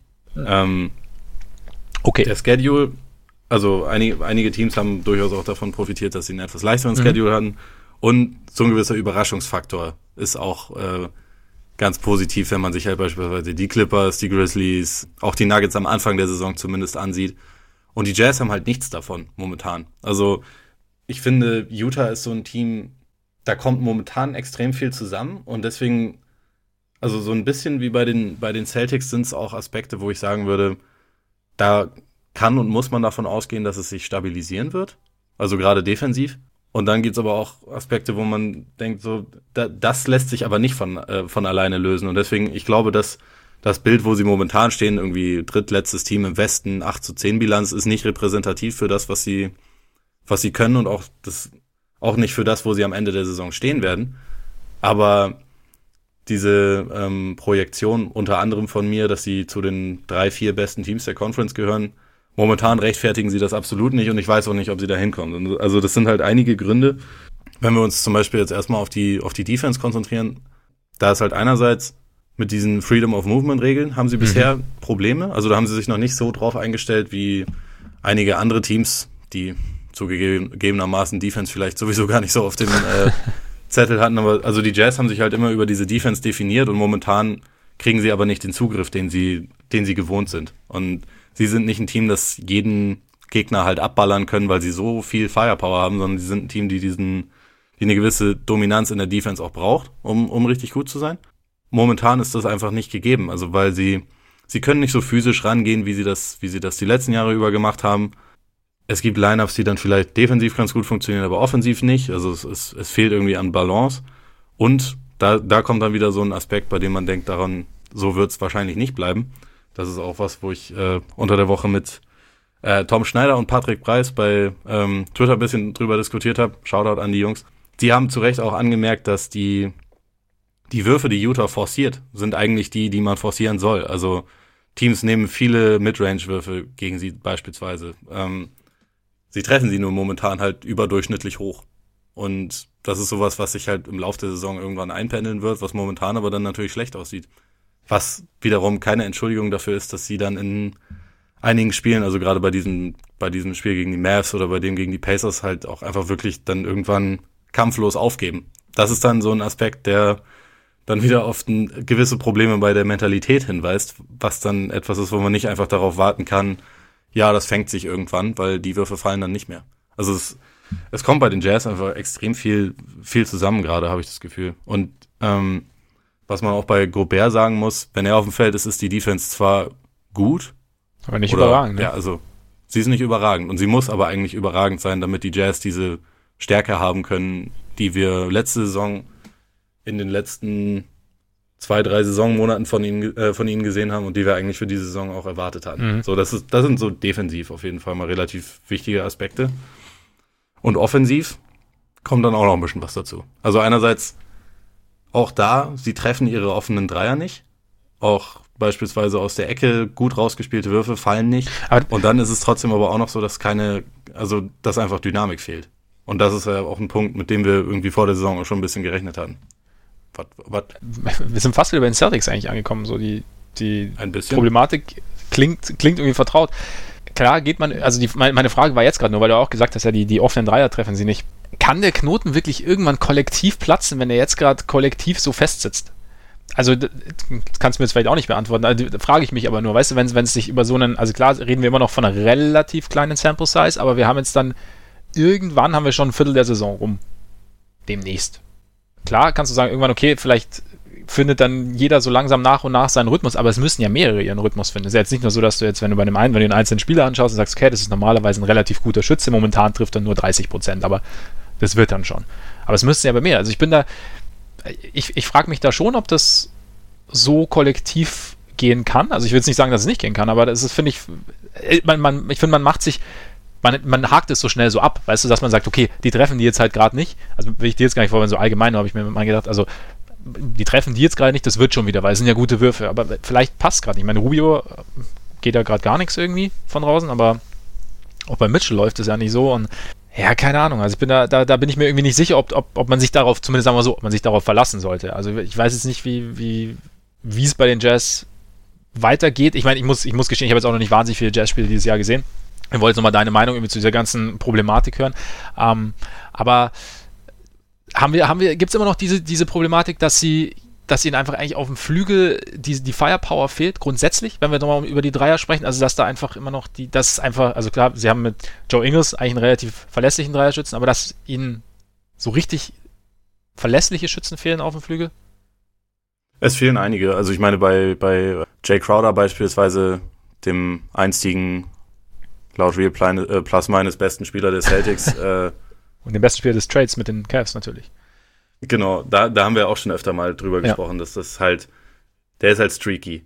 Und also das, deswegen finde ich aber auch das, was du vorher gesagt hast, finde ich einen wichtigen Punkt, also den, den ich auch, also wozu man nochmal was, was sagen muss, finde ich, weil die Jazz haben tatsächlich dieses Firepower-Problem. Was ich aber schon denke, ist das, oder, oder was ich gerade deshalb denke, ist, dass dieser kollektive Turnaround im Prinzip, der muss eigentlich über die Defense kommen, weil sie mhm. da halt ihre große Stärke haben und weil das dann gleichzeitig auch Kräfte und Energie freisetzt, die dann wiederum in der Offense sich, glaube ich, darin auch umschlägt, dass gewisse Würfe dann halt wieder eher fallen, weil halt einfach grundsätzlich so ein, also mehr Energie und auch so ein besseres Gefühl im Spiel ist. Ich glaube, das ist schon auch etwas, was sich dann so ein bisschen verselbstständigen kann und was halt auch so einen gewissen kollektiven Lawineneffekt hat. Also das, das geht jetzt nicht um Mitchell, der noch ein bisschen auf einem anderen Blatt steht, da kommen wir gleich noch kurz zu, aber gerade für so Spieler wie Crowder, bei dem ist das so, also es war auch schon immer so, dass der halt Erfolgserlebnisse in der Defense irgendwie braucht und so ein bisschen das Gefühl hat, so ich habe einen Impact und dann fallen seine Dreier und dann wird er auch auf einmal ein ganz guter Schütze. So, das sind, das sind Sachen, die irgendwie so ein bisschen bisschen einfach zusammenspielen. Und also natürlich sollte man sich nicht einfach so denken, ja, irgendwann wird das schon. Weil, also gerade Utah, wenn wir den Vergleich mit Boston haben, sie haben wesentlich weniger Offensivqualität ja. individuell als, als Boston. Sie haben nicht diese Firepower. Und also es muss halt über so ein, so ein Kollektiv kommen. Ich glaube schon, dass es, dass es möglich ist. Nur der erste oder der wichtigste Schritt für diese Initialzündung muss halt, glaube ich, die Defense sein. Einfach mhm. weil das dann, weil das dann quasi so ein bisschen überschwappen kann. Wo kann man da ansetzen in der Defense? Also geht es wirklich primär um diese Freedom of Movement, Freedom of Movement Geschichte, dass, dass sie sich da besser daran gewöhnen, dass sie bessere Wege und Mittel finden, trotzdem den Fluss der gegnerischen Offense zu stören, auch wenn sie nicht mehr so zupacken dürfen, in Anführungszeichen, wie sie es letztes Jahr gemacht haben. Oder, also ich meine, man muss auch sagen, mit Gobert am Ring treffen die, äh, oder mit Gobert unterm Korb treffen die Gegner auch noch an die 60 Prozent. Was ja nicht zwingend immer der Fall war. Also normalerweise hat's ja, hat er allein durch seine Anwesenheit schon relativ viele Würfe verändert und hat für schlechtere Quoten gesorgt. Also wo kann man da ansetzen in der Defense? Das ist so aus dem, aus dem Stegreif gar nicht mal so leicht zu beantworten. Also ich, ich glaube, dass der ähm, Coaching-Staff halt genau das gerade versucht sich anzuschauen. Also inwieweit man, also was ja vielleicht auch die größte Herausforderung ist, ist, dass man Lineups findet, die sowohl defensiv als auch offensiv funktionieren. Also beispielsweise darüber hatten wir bei, bei Twitter auch gesprochen, dass wenn Gobert und Favors zusammen auf dem Feld stehen, ist die Defense eigentlich sehr, sehr gut. Nur die Offense ist halt eine Katastrophe. Also sie kriegen es halt dann mit diesen zwei Bigs-Line-Up momentan überhaupt gar nicht hin zu scoren. Und das ist halt, das, das ist halt dann irgendwie was, wo man, wo man sich fragen muss, woran liegt das? Natürlich ist halt etwas, was, glaube ich, den Jazz vielleicht auch ein bisschen schadet, noch abgesehen von dem Freedom of Movement-Thema, dass einige Teams letzte Saison in den Playoffs halt genau hingeschaut haben, was hat, was hat Utah gegen, ich meine, was hat mhm. Houston gegen Utah gemacht, wo halt gerade dieser Aspekt von Gobert, der gerade, oder er hat den Award erst später bekommen, aber man ging davon aus, dass er ihn wohl kriegen würde als Defensive Player of the Year, defensiv ja eigentlich fast einen negativen Impact hatte, weil halt die Rockets ihn dann immer wieder so das manipuliert haben, dass er quasi immer wieder so in der Schwebe hing, also in, in Pick and Rolls, dass er halt nie also er ist halt jemand, der ungern rauskommt. Und sie haben das halt dann eiskalt ausgenutzt, indem sie ihm halt dann äh, aus der Mitteldistanz halt gerade Chris Paul äh, immer wieder immer wieder den Wurf halt genommen haben. Und also das sind natürlich Sachen, die sich andere Teams dann auch anschauen und die sie äh, versuchen mehr umzusetzen. Und ich glaube, Utah hat bisher noch keinen keinen dauerhaften systemischen Konter dafür. Mhm. Jetzt nochmal abgesehen von den von den ähm, Foul-Regeln. Spricht ja auch ein bisschen dafür, was du vorher gesagt hast, dass sie halt quasi gute Würfe für sie forcieren, also halt den Wurf aus der Mitteldistanz, nur dass die Teams den halt treffen. Würde ja dafür sprechen, dass die Teams sich das angeschaut haben, was, was die Rockets gemacht haben und halt da das vielleicht auch von sich aus mehr forcieren gegen, gegen, die, gegen die Jazz.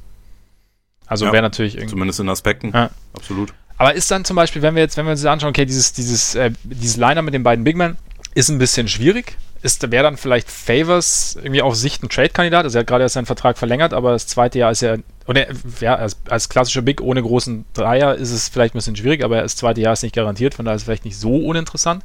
Meinst du, dass man da irgendwas machen kann? Vielleicht Richtung Washington oder so? Ich weiß nicht, was genau Utah alles an Washington schicken müsste, aber Bradley Beal in Washington, äh, in Utah wäre, würde mir sehr, sehr gut gefallen. das, also, das wäre dann vielleicht defensiv etwas, wo man ein bisschen umplanen müsste mit ähm, Mitchell und Beal nebeneinander. Ja. Wobei Beal ja kein schlechter aber, Verteidiger ist. Also momentan. Nö, aber, aber, aber, ich würde sagen, Rubio ist ein sehr, sehr, sehr guter Verteidiger ja. ähm, auf Guard und also so so stark schätze ich die beiden mhm. da nicht ein, aber, aber Biel wäre halt jemand, der offensiv da wirklich sehr, sehr viel bewegen ja. könnte. Das wäre, das wäre stark. Das muss man sich halt überlegen, oder beziehungsweise müsste man halt schauen, wie viel Utah bieten müsste. Ich glaube ehrlich gesagt nicht, dass sie genug haben, um Biel zu bekommen. Porter? Vielleicht wäre aber auch schon jemand wie Porter eine Möglichkeit, den man vielleicht etwas leichter bekommen kann. Ja. Favors ist halt, ich meine, das ist ja irgendwie seit, seit Jahren so ein bisschen die Philosophiefrage. Kannst du in der modernen NBA mit diesen, mit zwei Big Men spielen, von denen keiner werfen kann? Die Jazz haben im Sommer gesagt, okay, wir schauen uns das jetzt weiterhin an, aber sie haben den Deal schon auch extra so äh, strukturiert, dass er halt absolut tradebar ist. Ist halt ein relativ hohes Gehalt, aber wie gesagt, durch diesen, dieses ungarantierte zweite Jahr gibt's da gewisse Möglichkeiten, ihn wieder abzugeben. Und ich glaube, das war schon auch immer so ein Stück weit im Hinterkopf, dass man zumindest diese, diese Möglichkeit hat es kann schon passieren, dass da, dass da früher oder später was gemacht wird, weil ja, gerade auf dem Flügel und auf den, also auf den kleineren Positionen eine gewisse Offensivdynamik fehlt einfach. Mhm. Und vielleicht ist dann Favors derjenige, der, den man dafür opfern muss. Die Frage ist aber, also wie du auch schon gesagt hast, der Trade-Wert ist jetzt natürlich auch nicht, nicht massiv bei einem Spieler, der gut ist, aber nicht unbedingt, nicht unbedingt wie gemacht ist für die moderne ja. NBA. Ja. Zumal irgendwie so Lineups, die, wo er dann jetzt momentan der einzelne, äh, der einzige Big Man ist und Gobert nicht dabei ist, funktioniert halt defensiv dann auch nicht toll. Was natürlich nicht nur an ihm liegt, aber äh, was schon auch eine Rolle spielt. Also wenn jetzt ein Team sagen würde, wir brauchen unbedingt einen Rim Protector, dann wäre Favors zwar schon ein Name, der glaube ich auftaucht bei ihnen auf dem Zettel, aber vielleicht nicht jemand, wo man sagt, für den opfern wir jetzt die Farm. Ja, ne, glaube ich auch. Offensive Dynamik kann aber echt dann auch von innen heraus eher kommen, wenn Mitchell wieder besser funktioniert. Wo liegen da irgendwie die großen Probleme? Es ist so dieses, was wir auch bei Tatum haben, so zweites Jahr und irgendwie erstes Jahr auch noch dieser Überraschungseffekt. Mit Mitchell hat noch weniger gerechnet als mit Tatum und auf einmal ist er dann irgendwie so explodiert und keiner wusste, was er damit anfangen kann oder was, wie, wie er das Ganze stoppen kann. Und jetzt auf einmal ist er irgendwie, ja, wissen die Teams so ein bisschen besser, wie sie, wie sie mit dem umgehen müssen. Und jetzt muss er sich wieder sozusagen anpassen und sagen, okay, ich muss da irgendwie neue Wege und Mittel finden, um weiterhin effektiv zu bleiben. Ja, genau. Und er hat, ähm, er hat keine Entlastung. Also das ist halt gerade das große mhm. Problem mit Rubio, dass der momentan keinen Wurf treffen kann. Also es gab jetzt mal zwei Spiele, in denen er offensiv ein bisschen besser aussah, aber jetzt gegen die Kings, wo sie zu Hause gegen die Kings verloren haben, ähm, in einem eigentlich wichtigen Spiel, wenn man sich so ein bisschen die Bilanzen der beiden Teams anguckt, die ja momentan tatsächlich, wer hätte das gedacht, ein bisschen auch konkurrieren. Ja. Ähm, so um die hinteren Playoff-Plätze da sah Rubio dann halt wieder richtig schlecht aus. Und also momentan ist es einfach so, dass die, die Jazz offensiv viel zu viel von Mitchell verlangen. Also das ist ein sehr guter Spieler, das haben wir letztes Jahr alle gesehen und bewundert, aber es kann nicht dauerhaft die Lösung sein, dass halt offensiv fast alles von ihm irgendwie abhängt. Also es muss zwingend mindestens eine weitere einigermaßen dynamische Komponente her. Und ich meine, Rubio kann das in Teilen sein. Hat man letzte Saison gesehen und äh, also in den Playoffs gegen, gegen Houston wiederum gab es dann halt das große Problem, dass, dass äh, Rubio halt gefehlt hat und man hat es an allen Ecken gesehen, äh, Ecken und Enden gesehen, weil Mitchell halt auch da offensiv sehr, sehr viel alleine machen musste und das ist momentan in viel zu vielen Spielen der Fall und man muss dazu auch sagen, dass Mitchell halt auch, er ist schon recht weit für einen, für einen jungen Spieler, aber er ist jetzt keiner, der immer die richtigen Entscheidungen trifft. Also es gab jetzt dieses Spiel, wo er 35 mhm. Würfe genommen hat und keinen Assist ja, gespielt Sixers, hat. Das, ist, das ist nicht so gut. also. Nee. Aber er hat auch direkt danach gesagt, okay, das kann nicht sein. Ja, also, genau. Also ich, ich denke auch, dass er das selber anerkennt und dass er auch wahrscheinlich sehr, sehr viel darüber nachdenkt, wie, wie kann er aus diesem Modus von momentan raus.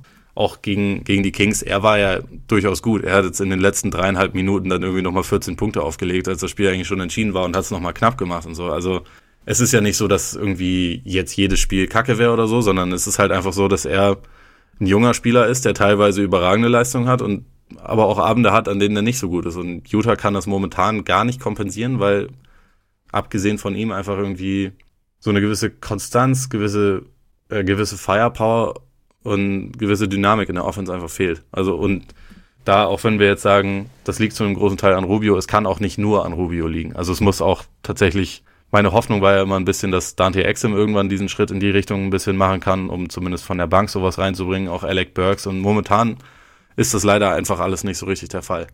Da müssen wir mal schauen, wie es, ob es sich noch drehen lässt. Glaubst du, dass sich noch drehen lässt? Ich glaube nicht mehr, dass die Jazz auf Platz zwei oder drei landen werden im Westen. Aber ich sehe sie eigentlich schon noch als Team, wo ich wegen der eigentlichen Defensivstärke, die glaube ich auch wieder zurückkehren wird, also zumindest etwas stärker als momentan, die ich da schon als einen, einen Playoff-Kandidaten weiterhin ansehe. Aber die Hoffnung, die ich vor der Saison für sie hatte, von wegen richtiges Top-Team und zweit- oder drittbestes Team im Westen, da, danach sieht es momentan nicht unbedingt aus. Es würde mich trotzdem noch sehr überraschen, wenn sie nicht die Playoffs erreichen, aber schauen wir mal. Würde mich auch überraschen. Aber sehr, ja gut, ich meine, die, die Teams oben, mal schauen, wie weit die noch, wie weit die noch absinken. Also so, ich denke jetzt an die Grizzlies, die aber ja wieder ihre Identität gefunden haben von Grit und Grind oder die Blazers, die in der regulären Saison sehr gut funktionieren oder die Clippers, die sau unangenehm sind. Also schauen wir mal, was. Die Grizzlies gewinnen ja jetzt auch die allerdreckigsten Spiele. das gegen San Antonio, das war schon, das war schon krass. Also 0,7 Sekunden vor Schluss bei einem Punkt Rückstand da nochmal zwei Freiwürfe zu bekommen, das passiert halt auch nur, wenn du gerade irgendwie einen Lauf hast. Nur, nur Top-Teams kriegen sowas und Superstars. Ja, ja. absolut. Die, die Liga hat anerkannt, ja. dass sie dieses Team unbedingt ja. vermarkten müssen und genau. in, den, in den Vordergrund stellen müssen, weil Alter. Grid and Grind hat schon immer bestens funktioniert. Ich überlegt, wie geil es wäre, wenn es Finals Grizzlies Raptors gäbe. Die beiden Expansion-Franchise ehemals, Franchises ehemals aus Kanada. Das wäre sensationell, oder? Wenn David Stern tot wäre, würde er sich im Grab ja. drehen. Korrekt. Kommen wir damit zur Stat der Woche. Ich, glaube, wenn es danach aussehen würde, würde David Stern auch, glaube ich, während den, während den Conference Finals aus irgendeiner, aus irgendeiner, irgendeiner Höhle gekrochen kommen und irgendwas manipulieren, damit das nicht passiert. Ja, würde, weiß ich nicht. Marker soll ins Knie springen. Ich würde so. es verstehen. ja. Ich fände schön. Kawhi und, und, und Lowry gegen Grit and Grind. Und dann wird noch Tony Allen reaktiviert. Ich, ich wäre sofort dabei. Wie gesagt, da haben wir Montag auch schon drüber geredet. Ein Sibo Buyout ja. und Rückkehr nach Memphis ja. ist ja auch immer noch absolut möglich. Ja. Es, sind, es, es wären Träume, die da wahr würden, wenn es passiert. Wir kommen erstmal zur Stat der Woche. Die ist diese Woche relativ simpel. Es ist die vier. Vier Spiele haben die Golden State Warriors in Folge verloren. Vier Spiele haben die Golden State Warriors unter Steve Kerr noch nie verloren. Jetzt kann man das natürlich machen wie Clay Thompson und kann sich nach der Pleite gegen die Thunder hinsetzen und kann sagen, das Positive heute Nacht ist, dass wir quasi vier Spiele in Folge verloren haben. Das haben wir nämlich noch nie gemacht. Ist ein Punkt. Also wenn du in diesen, dieser ganzen Zeit unter Steve Kerr niemals mehr als, vier, mehr als drei Spiele in Folge verlierst, ist es ja auch was. Aber so langsam, ja, ne, ist es schon nicht besorgniserregend, aber der, der Trend zeigt schon deutlich nach unten. Also ich meine, wir werden jetzt nicht mehr diese ganze Situation um, um Kevin Durant und, und Draymond Green irgendwie aufdröseln, weil ich glaube, das, das haben wir am Montag ausführlich gemacht, aber irgendwie hat es jetzt auch jeder gemacht und das ist jetzt auch irgendwie, wir sind jetzt weiter. Also diese Streit, dieser Streit im Spiel gegen die Clippers, als Draymond Green kurz vor, also kurz vor Schluss meinte, er macht Spiel schnell und Kevin Durant meinte, er sollte das Spiel besser nicht schnell machen, sondern ihm den Ball geben und Steve Kerr hat keine Auszeit genommen und danach hat man sich angeschrien. Man hat äh, sich, oder Green bezeichnete Durant freundlich als Bitch und sagte, was er überhaupt wolle, angeblich. Man hätte ja auch schon ohne ihn gewonnen. Jetzt kann man natürlich reininterpretieren, dass diese Geschichte den kompletten Absturz quasi eingeleitet hat. Zumal ja Draymond Green dann auch noch äh, suspendiert wurde für ein Spiel, jetzt aber verletzt ist. Wäre mir aber irgendwie zu simpel. Ja, es gibt vor allem einen simpleren Grund. Steffen? Ja. Ja, sehe ich auch so. Ganz kurz, dazu gibt es nämlich auch eine super Statistik, nämlich in den letzten zwei Jahren mit Curry die Warriors bei 51-12, ohne Curry mittlerweile bei 19-19. Und ich glaube, von den, was ich auch noch irgendwie dazu ganz relativ abgefahren fand, seitdem Durant da ist, irgendwie die letzten 21 Spiele oder so, die mit Curry, aber ohne Durant gespielt wurden, hat Golden State halt alle am Stück gewonnen. Und die Geschichte verhält sich ein wenig anders, wenn Durant da ist, aber Curry nicht. Ja.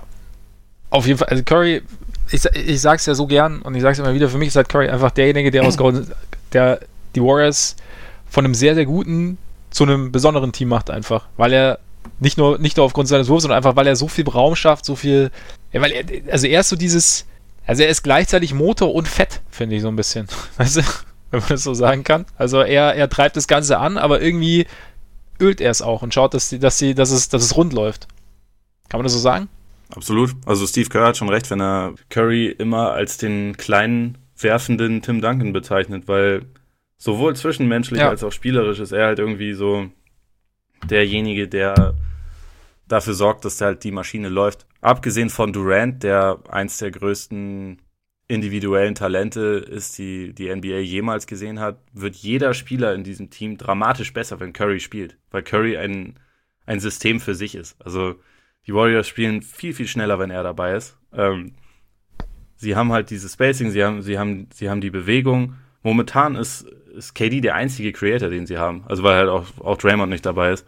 Und so Spieler wie, gerade wie Green oder, oder Clay, die profitieren halt unglaublich von dieser Aufmerksamkeit, die, die Curry auf sich zieht und von dieser Bewegung, weil, weil es alles, was sie gut können, wird dadurch irgendwie umso mehr in den Vordergrund gestellt und alles, was sie nicht so können, fällt halt quasi kaum auf. Also du brauchst in einem Lineup, wo du dann Curry drin hast, da ist es vollkommen okay, dass Draymond nicht werfen kann oder nicht gut werfen kann, weil man nutzt ihn dann eben als Playmaker und man hat ihn halt immer in 4 gegen 3 Situationen und da kannst du halt seine Stärken als, als Passer wunderbar ausspielen und ich meine, auf dem höchsten Niveau fällt das dann vielleicht manchmal negativ ins Gewicht, also in den Finals, in als, als Finals noch eng waren vor ein paar Jahren.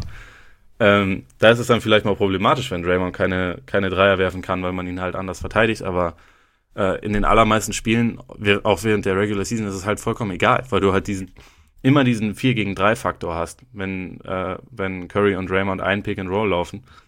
Jemand wie Clay da noch rumläuft. Ich meine, man sieht das momentan wunderbar, dass der Schutzheilige unseres, unseres Podcasts, der kann halt heiß laufen wie kein anderer, ist wahrscheinlich der beste Catch-and-Shoot-Spieler, den wir jemals gesehen haben. Ist unglaublich gut darin, um, um Blöcke zu laufen, um sofort zu werfen. Aber wenn man von ihm verlangt, dass er jetzt irgendwie für sich oder vielleicht sogar auch noch für andere kreiert und wenn er halt viel mit dem Ball, da sieht man halt, dass da schon auch relativ große Limitierungen drin sind und die fallen nie ins Gewicht, wenn, wenn Curry mit auf dem Feld ist, aber sie, also momentan siehst du das halt und jetzt gerade sind die Warriors halt einfach leicht auszurechnen, was nicht nur an Curry liegt, aber zu einem, also wo Curry der allergrößte Faktor drin ist auf jeden Fall. Ich glaube auch, es sind einfach gerade die, die falschen beiden zur gleichen Zeit verletzt. Also einfach, es sind quasi die ja. beiden Playmaker sind jetzt gerade verletzt und jetzt hast genau. du halt, du hast mit, mit Durant einen, der halt für sich kreieren kann, aber der jetzt im, im, Teamverbund da jetzt nicht, nicht so seine großen Stärken hat und wie du sagst, also Thompson, sie haben es ja glaube ich am Anfang der Saison mal ausprobiert, dass sie äh, Thompson so ein bisschen mit der zweiten Fünf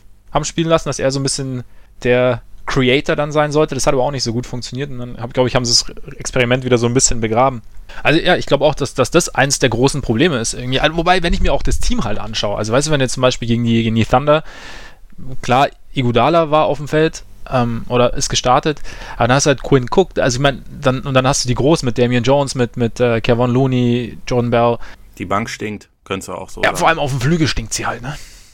Ja. Also, und da ist es ja, also da, dann, dann, dann sind die Warriors halt auch kein so übermäßig überragendes Team mehr. Wenn dann zwei so wichtige aus. Also vor allem, wir sagen ja immer, also, wo habe ich das letztens gehört, äh, weil war sogar auch sehr Glow, der sagte, okay, wenn jemand sagt, äh, die, die Warriors hätten ein Shooting-Problem, ja, wenn sie zwei der besten Shooter der Geschichte haben, plus Kevin Durant, findet er ein bisschen komisch. Aber wenn natürlich dann der beste Shooter der, äh, der Geschichte irgendwie ausfällt, dann ist es natürlich, dann wird es natürlich schon problematisch, wenn kein Shooter nachrückt. Also weil das System dann halt wahrscheinlich nicht mehr so gut funktioniert. Zumal wenn dann noch mit, mit Green einer, der das System ja auch am Laufen hält, dann irgendwie auch weg ist. Und dann, ich finde, und ich, ich erkläre Niederlagen immer lieber so, als mit irgendwelchen zwischenmenschlichen Geschichten, weil ich finde, die, weil die kann man, finde ich, nicht einschätzen. Das, da, da wird immer viel spekuliert, ob jetzt irgendwie, ich glaube einfach auch nicht, dass Durant jetzt keinen Bock mehr hat, Basketball zu spielen, weil ihn Draymond Green angeschnauzt hat. Und klar fühlt er sich vielleicht ein bisschen weniger wohl, aber er hat selber ja auch schon gesagt, dass er hat es gesagt, was es dann wirklich aus oder zu sagen hat, wird man dann sehen, aber dass diese, dieser Streit nichts mit seiner Free Agency zu tun hat. Ja, mein Gott, da können wir viel spekulieren, aber ich finde, solche Sachen geben mir zumindest irgendwie mehr Anlass, es so zu sehen. Also, beziehungsweise mehr Anhaltspunkte, sowas einzuschätzen. Absolut. Es ist halt die Frage, wann sie sich wieder fangen, ne?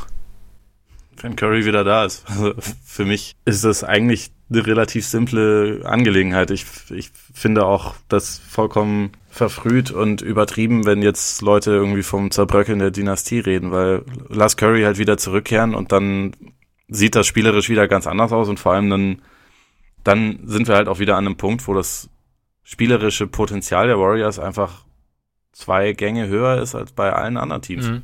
Gerade auf dem höchsten Niveau. Und natürlich sieht das momentan echt hässlich aus und man sieht, dass dieses System schon, schon bröckeln kann, wenn quasi, also die wichtigste Figur und auch noch eine der anderen wichtig, wichtigsten Figuren ausfällt. Aber wir rechnen ja nicht damit, dass Curry jetzt die komplette Saison und die Playoffs verpasst. Und deswegen ist es jetzt für mich alles noch ein bisschen zu früh, da jetzt den, den Abgesang anzustimmen. Also ich glaube, dass sich das relativ schnell wieder einpendelt, wenn, wenn Curry halt wieder da ist. Gut, von mir aus jetzt verlieren sie halt noch ein paar Spiele es ist bei den Warriors sowieso vollkommen egal, auf welcher Position die in die Playoffs gehen, weil sie, wenn sie da dann in Bestbesetzung sind, wie gesagt, sie haben auch letzte Saison Spiel 7 auswärts gewonnen in den Conference Finals. Ja. Und selbst wenn Curry also noch ein paar Wochen oder so raus ist, sobald er dann irgendwann wieder zurückkehrt und solange er für die Playoffs fit ist, mache ich mir mache ich mir keine Sorgen um dieses Team. Und man darf ja auch nicht vergessen, Boogie kommt auch noch. Das stimmt. Okay, ich mache mir doch Sorgen um dieses Team. Nein, ich bin, ich bin hochoptimistisch. Weil wenn, wenn Boogie jetzt schon als schlichter auftritt äh, bei Draymond und Durant, dann kann es nur noch bergauf gehen. Das ist aber auch noch, noch ganz kurz wegen dem, wegen dem Zwischenmenschlichen. Dass diese Situ Situation zwischen Curry und, äh, ich meine, zwischen Durant und Draymond so eskaliert ist, hatte ja durchaus da, auch damit zu tun, dass Curry halt nicht da war. Mhm. Also ich glaube, diese Egos und verschiedenen Persönlichkeiten in dem Team, die, das funktioniert schon auch deshalb miteinander, weil halt Curry gleichzeitig einer der besten Spieler aller Zeiten ist und und trotzdem jemand, der halt, der, der vielleicht schon ein Ego hat, aber keins, was, was er in den Vordergrund stellt. Also der halt im, schon immer mindestens genauso glücklich darüber war, wenn seine Teammates geile Spiele hatten, wie wenn er selbst welche hatte. Also gerade wenn bei diesen Scoring-Explosionen von Clay zum Beispiel freut sich ja niemand mehr als Curry, mhm. jedes Mal. Und das ist halt ein ganz, ganz elementarer Faktor bei so einem absurd übertalentierten Team mit eigentlich viel zu vielen guten Leuten. Also, dass das die letzten Jahre so funktioniert hat, hat, glaube ich, relativ viel schon auch mit dem, mit so der Philosophie von Kurt zu tun, aber auch ganz, ganz viel damit, dass halt einfach der, das Fundament von dem Ganzen jemand ist, der sich halt nicht zu wichtig nimmt und dafür sorgt, dass es halt alles irgendwie, irgendwie abgestimmt ist. Ja, das, das, das nimmt auch allen anderen halt einfach so ein bisschen den Wind aus den Segel, ne? Also, wenn. Ja, gerade Green. Ja, also wenn da einer ist, der halt irgendwie eigentlich der Beste, Zweitbeste ist oder halt derjenige ist, der das Team führt und halt sich komplett zurücknimmt, dann kannst du dich natürlich als jemand, der eigentlich dahinter steht, theoretisch, kannst du dich natürlich nicht, nicht ganz so wichtig nehmen und nicht ganz so aufplustern. Das stimmt natürlich. Ich glaube übrigens auch, dass diese ganzen, so das Ende der Dynastie und so diese ganze Spekulation ist für mich auch so ein bisschen so ein, so ein Pfeifen im Walde. Also viele hätten es, glaube ich, einfach gerne und deswegen nimmt ja, man jetzt alles so ein bisschen auch. zum Anlass, um zu sagen, hä? Ich ja, ja, auch. Also äh, klar, ist schon, ist schon. Harry B muss zurück, ne? Ja, ich, ich vermisse ja. ihn schon seit ja. Jahren und das ist. Ja, also da hatten wir am Montag auch schon kurz drüber geredet, deswegen wollte ich das jetzt nur noch mal kurz, kurz sagen und dann können wir die Warriors von mir aus auch, auch ja. abhaken. Also diese ganze Geschichte mit diesem Streit und dem ganzen Kram hat bei mir nichts daran verändert, dass ich genau wie vor der Saison auch schon davon ausgehe, dass die Warriors Meister werden und dass im Sommer wahrscheinlich trotzdem Durant woanders hingehen wird. Das war vorher meine Einstellung und das ist sie immer noch. Also. Genau, da sind wir uns auch einig. Also, da bin ich, oder zumindest, ich bin mir nicht sicher, dass er geht, aber ich sehe die Wahrscheinlichkeit auch, sah die Wahrscheinlichkeit vorher auch relativ hoch. Und, nee, nee, sicher. Nee, nee, aber, nicht, genau, aber. aber die Wahrscheinlichkeit finde ich auch, ist, ist nicht so gering und von daher hat sich eigentlich nicht, nicht, nicht so wahnsinnig viel geändert. War es damit, oder? Ja, genug.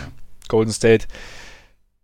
Wenn sie, wenn sie zu Hause gegen die Knicks verloren haben, dann, dann, dann äh, machen wir nochmal ein Fass dann, auf. Dann können wir, dann, dann ist aber auch allerhöchste Zeit, ein Fass aufzumachen. Kommen wir damit zum Award. Die, die öfter zuhören, kennen unseren Award ja, den Corbig Award. Jede Woche vergeben wir einen Award. Dass das jetzt auch klar ist. Sehr genau, wir, wir orientieren uns dabei immer an Spielern, Teams oder Geschehnissen aus der Vergangenheit und wenn wir Parallelen zu aktuellen Spielern, Teams oder Geschehnissen sehen, dann gibt es einen Award. Und heute vergeben wir den Tiny Archibald Award.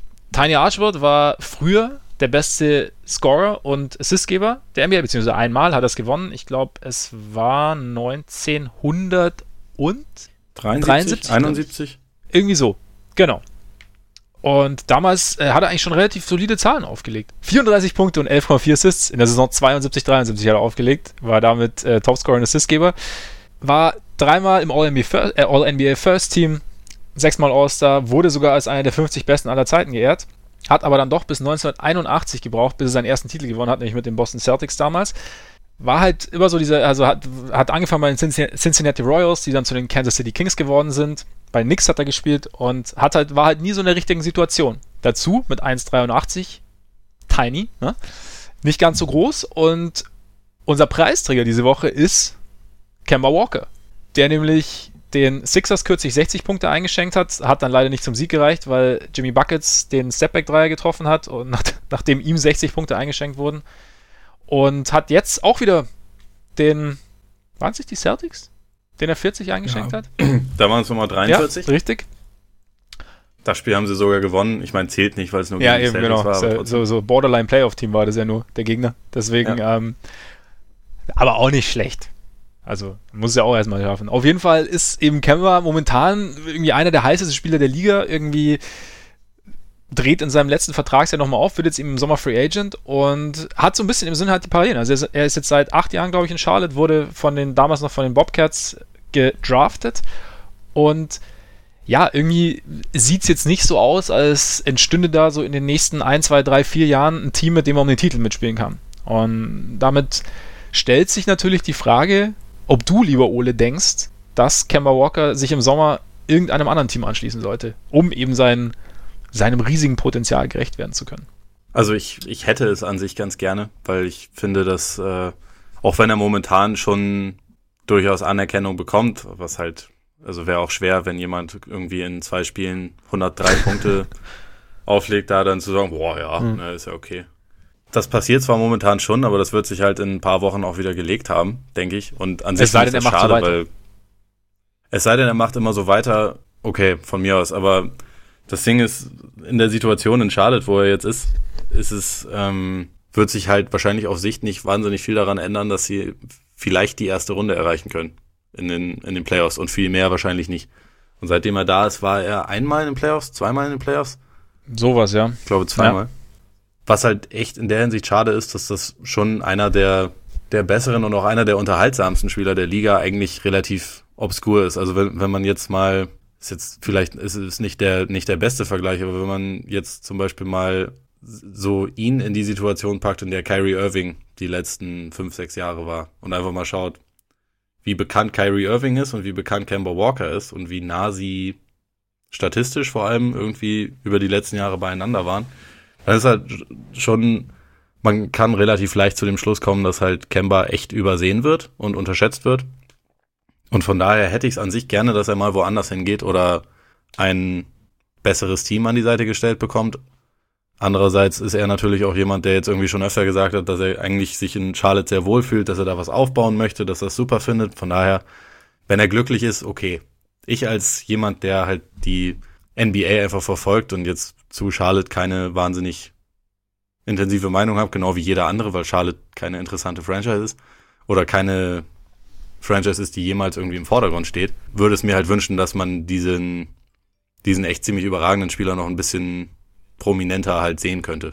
Oder also, dass das halt noch ein paar mehr Leuten über die Leu über die klassischen Basketball-Nerds hinaus bewusst werden würde, was für ein, was für ein geiler Zocker das eigentlich ist. Also ich glaube, du hast ja gerade schon angesprochen, also ich, ich, bin da auch bei dir, klar, irgendwie so, so mehr Rampenlicht hätte, hätte sich auf jeden Fall verdient und auch mehr Chance, irgendwie was zu gewinnen. Ich glaube halt, man muss da immer so ein bisschen schauen, was ein Spieler wirklich will. Also sie sind natürlich immer so aus unserer Perspektive, so aus der Ferne, sagen wir immer, okay, klar, du willst gewinnen, du willst irgendwie, du willst, dass du gewürdigt wirst, aber vielleicht, wie gesagt, vielleicht ist er einfach, er hat ja selber gesagt, dass er bleiben will, hast du ja auch gerade angesprochen. Vielleicht ist er einfach irgendwie so zufrieden und glücklich in Charlotte. Vielleicht passt das Umfeld so gut. Vielleicht, vielleicht ist er auch die Aussicht, jetzt irgendwie alle Franchise-Rekorde zu brechen und am Ende halt irgendwie so als, als Mr. Mr. Hornets quasi dazustehen. Und jeden Tag äh, mit Michael Jordan Kaffee zu trinken oder eine Zigarre zu rauchen oder was auch immer. Vielleicht sind es so, vielleicht ist das was, sind das alles Faktoren, die jetzt für ihn einfach wichtiger sind. Also vielleicht fühlt sich auch seine Familie wahnsinnig wohl oder fühlt er sich wahnsinnig wohl. Vielleicht, vielleicht ist ihm das wichtiger, als zu sagen, okay, ich bin jetzt, ich spiele jetzt in New York zum Beispiel und bin da irgendwie halt, spiele jeden, spiele die Hälfte der Saison in Madison Square Garden und hab irgendwie, bin im Scheinwerferlicht oder ich bin irgendwo, wie gesagt, bei den Celtics. Also kommt da natürlich nicht hin, aber und, und hab da Chancen irgendwie auf einen, auf einen Titel. Keine Ahnung, weiß man ja nicht. Also man, man ist dann, glaube ich, finde ich, so als Außenstehender so schnell dabei, okay, jeder will irgendwo hin, wo er halt gewinnen kann und jeder soll auch irgendwo hin wollen, wo er gewinnen kann, aber vielleicht sind, sind manche da einfach anders gepolt, was nicht, was nicht heißt, dass, dass Walker nicht gewinnen will oder so, oder, oder dass der Spieler dann nicht gewinnen will, sondern einfach, er möchte halt aus seiner Situation, in der er glücklich ist, das Bestmögliche rausholen und möchte nicht in eine andere Situation, in der er vielleicht sportlich mehr rausholen kann, aber persönlich nicht so zufrieden ist. Weißt du, was ich meine? Ja, finde ich auch, finde ich auch vollkommen legitim. Also es ist jetzt auch niemand, bei dem ich das Gefühl hätte, man müsste ihn retten aus ja. seiner Situation. Also er ist schon, er wirkt halt zufrieden mit seiner Situation und das ist ja letztendlich die Hauptsache. Also ich spreche da auch nur ja, aus klar, meiner klar. Also ich meine, dass ich ihn gerne in einem anderen ja. Team sehen würde. Aber es, sind, es sind ja auch einfach zwei, zwei Punkte. Aber ich meine, vielleicht, vielleicht können die Hornets ja äh, ihr Team ein bisschen verbessern, weil angeblich versuchen sie ja irgendwie die Wizards davon überzeugen, dass es eine saumäßig gute Idee wäre, ihnen Bradley Beal zu geben und wenn sie dafür irgendwie Nicola Batum oder Marvin Williams oder oder was heißt, oder dazu noch Picks irgendwie Richtung, Richtung Washington schicken. Also wir haben jetzt die Washington-Geschichte, werden wir jetzt natürlich auch nicht mehr ausführlich be, besprech, besprechen. Komplett kompliziertes Wort. Ähm, da sind ja momentan, die Wizards versuchen ja gerade, oder schauen gerade, wen sie irgendwie traden können, weil das ja auch nicht so wahnsinnig gut funktioniert alles. Und Beal ist theoretisch der Vertrag, der besser zu bewegen ist als der von Wall. Weil Walls ähm, Supermax-Vertrag geht erst los im Sommer. Bis dahin hat übrigens Wall auch noch einen ziemlich fetten Trade-Kicker, wo, glaube ich, bei dem die Wizards, also da müssten die Wizards bei einem Trade selber noch 20 Millionen zahlen. Wo sie wahrscheinlich auch brutal Bock drauf haben. Der würde dann aber mit Beginn des Supermax quasi erlöschen. Das heißt, momentan ist ein Wall-Trade sowieso irgendwie relativ unwahrscheinlich. Und dann kommt natürlich auch noch die Geschichte dazu, dass äh, was, also die Verletzungshistorie von Wall, die Problematik rund um ihn.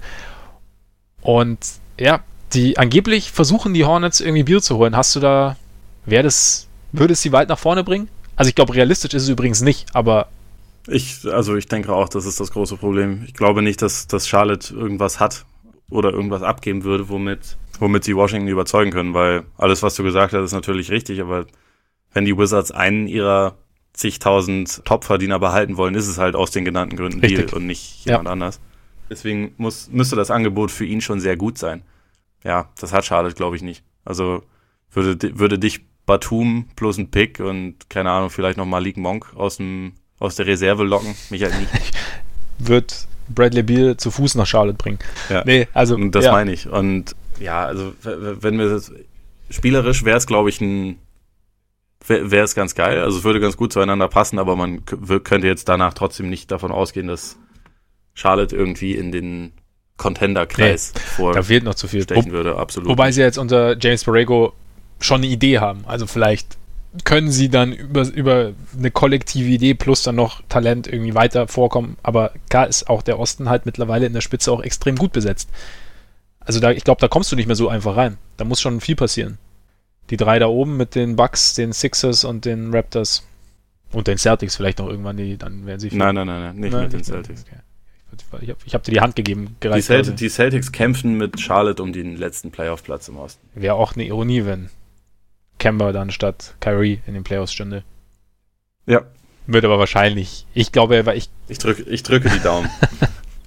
du darfst ein, du darfst, das ist Lektion 1 im Optimismus, ja. Du darfst dein Team nicht so schnell abschreiben. Ich bin auch weiterhin fest von den Playoffs überzeugt. Ich habe die auch noch ja. nicht abgeschrieben. Ja, ist gut. Also die Bulls. Eben. Der Finisher kommt ja zurück. Chris Dunn und Bobby Portis. Also, puh, anschnallen Eastern Conference.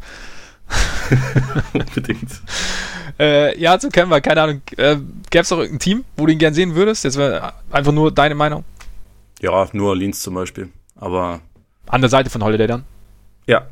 Holiday funktioniert wunderbar ja. als, als Two-Guard, von daher ähm, fände ich das, fände ich das eigentlich ganz cool. Aber so richtig bewerkstelligen lässt sich das wahrscheinlich nicht. Also ich gehe auch zu 99 Prozent davon aus, dass er halt einfach einen neuen Vertrag in Charlotte unterschreibt und dort bleibt. Ich denke auch. Zumal er jetzt auch gesehen hat, dass er auch in Charlotte Awards gewinnen kann. Nämlich ja, das stimmt. den Tiny Archibald Award des Korbiger Podcasts. An dieser Stelle herzlichste Glückwünsche Richtung Charlotte an Kemba Walker. Ja, achso, und noch dazu, wenn er noch einen Award dazu bekommt, also All-NBA-Team schafft, ist er, glaube ich, sogar für, den, für unseren heißgeliebten Supermax ja. äh, berechtigt. Wo ich dann wieder sagen würde, bloß nicht, aber also gebt ihm diesen Vertrag nicht, das ist einfach nur dumm, aber wer weiß, könnte passieren. Dieser Vertrag? Ich meine, dieses Team, der ist einfach Mist. Ja, der Vertrag ist grundsätzlich dumm, oder? Das Außer man gibt ihn Curry. Alle anderen Spieler sollten den ja. nicht haben.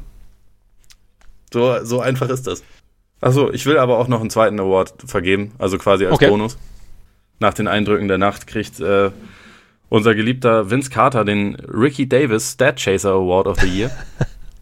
Was ich jetzt nicht wahnsinnig ernst ja. meine, aber ich wollte, eigentlich wollte ich mal kurz Ricky Davis erwähnen, das der ich sehr schön. damals in einem Spiel berühmt dafür wurde, dass er noch einen Rebound brauchte für ein, für ein Triple-Double, das erste seiner Karriere.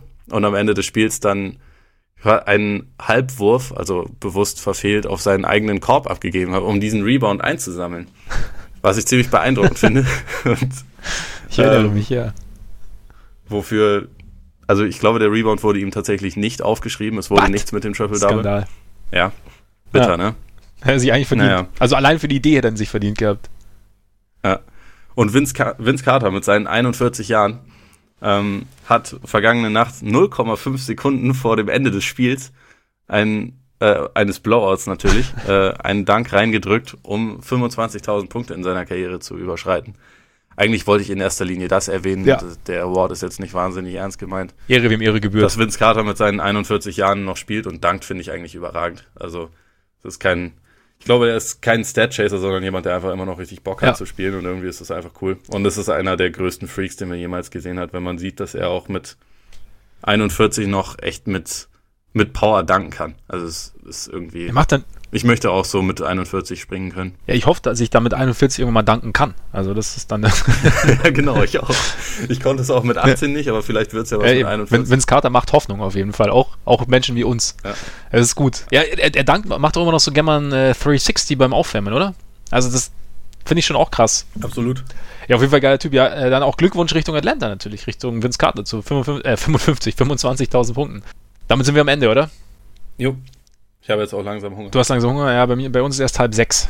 Kann ich noch nicht Abendessen. Bin erst, erst dann im Rentneralter wird es dann so gemacht. Schön, dass ihr dabei wart. Wir hoffen, es hat euch gefallen. Wir hoffen auch wie jede Woche natürlich, dass ihr uns eine Rezension bei iTunes hinterlasst, weil auch wie jede Woche der Hinweis, es hilft uns tatsächlich weiter. Und sonst, wenn ihr, wie gesagt, wenn ihr Fragen habt, machen ja auch einige, einige schon sehr fleißig, schreibt uns an. Sowohl auf Facebook als auch auf Twitter. Und wenn es euch gefallen hat, erzählt es gern weiter wir freuen uns immer über neue Hörer, wir freuen uns auch immer über euch als Hörer und hoffen deshalb, dass wir uns nächste Woche wieder hören, wenn wir hoffentlich die erste Aufnahme verwenden können. Und in diesem Sinne, genießt euren Tag, euren Abend, euren Morgen und hoffentlich bis nächste Woche. Reingehauen. Reingehauen.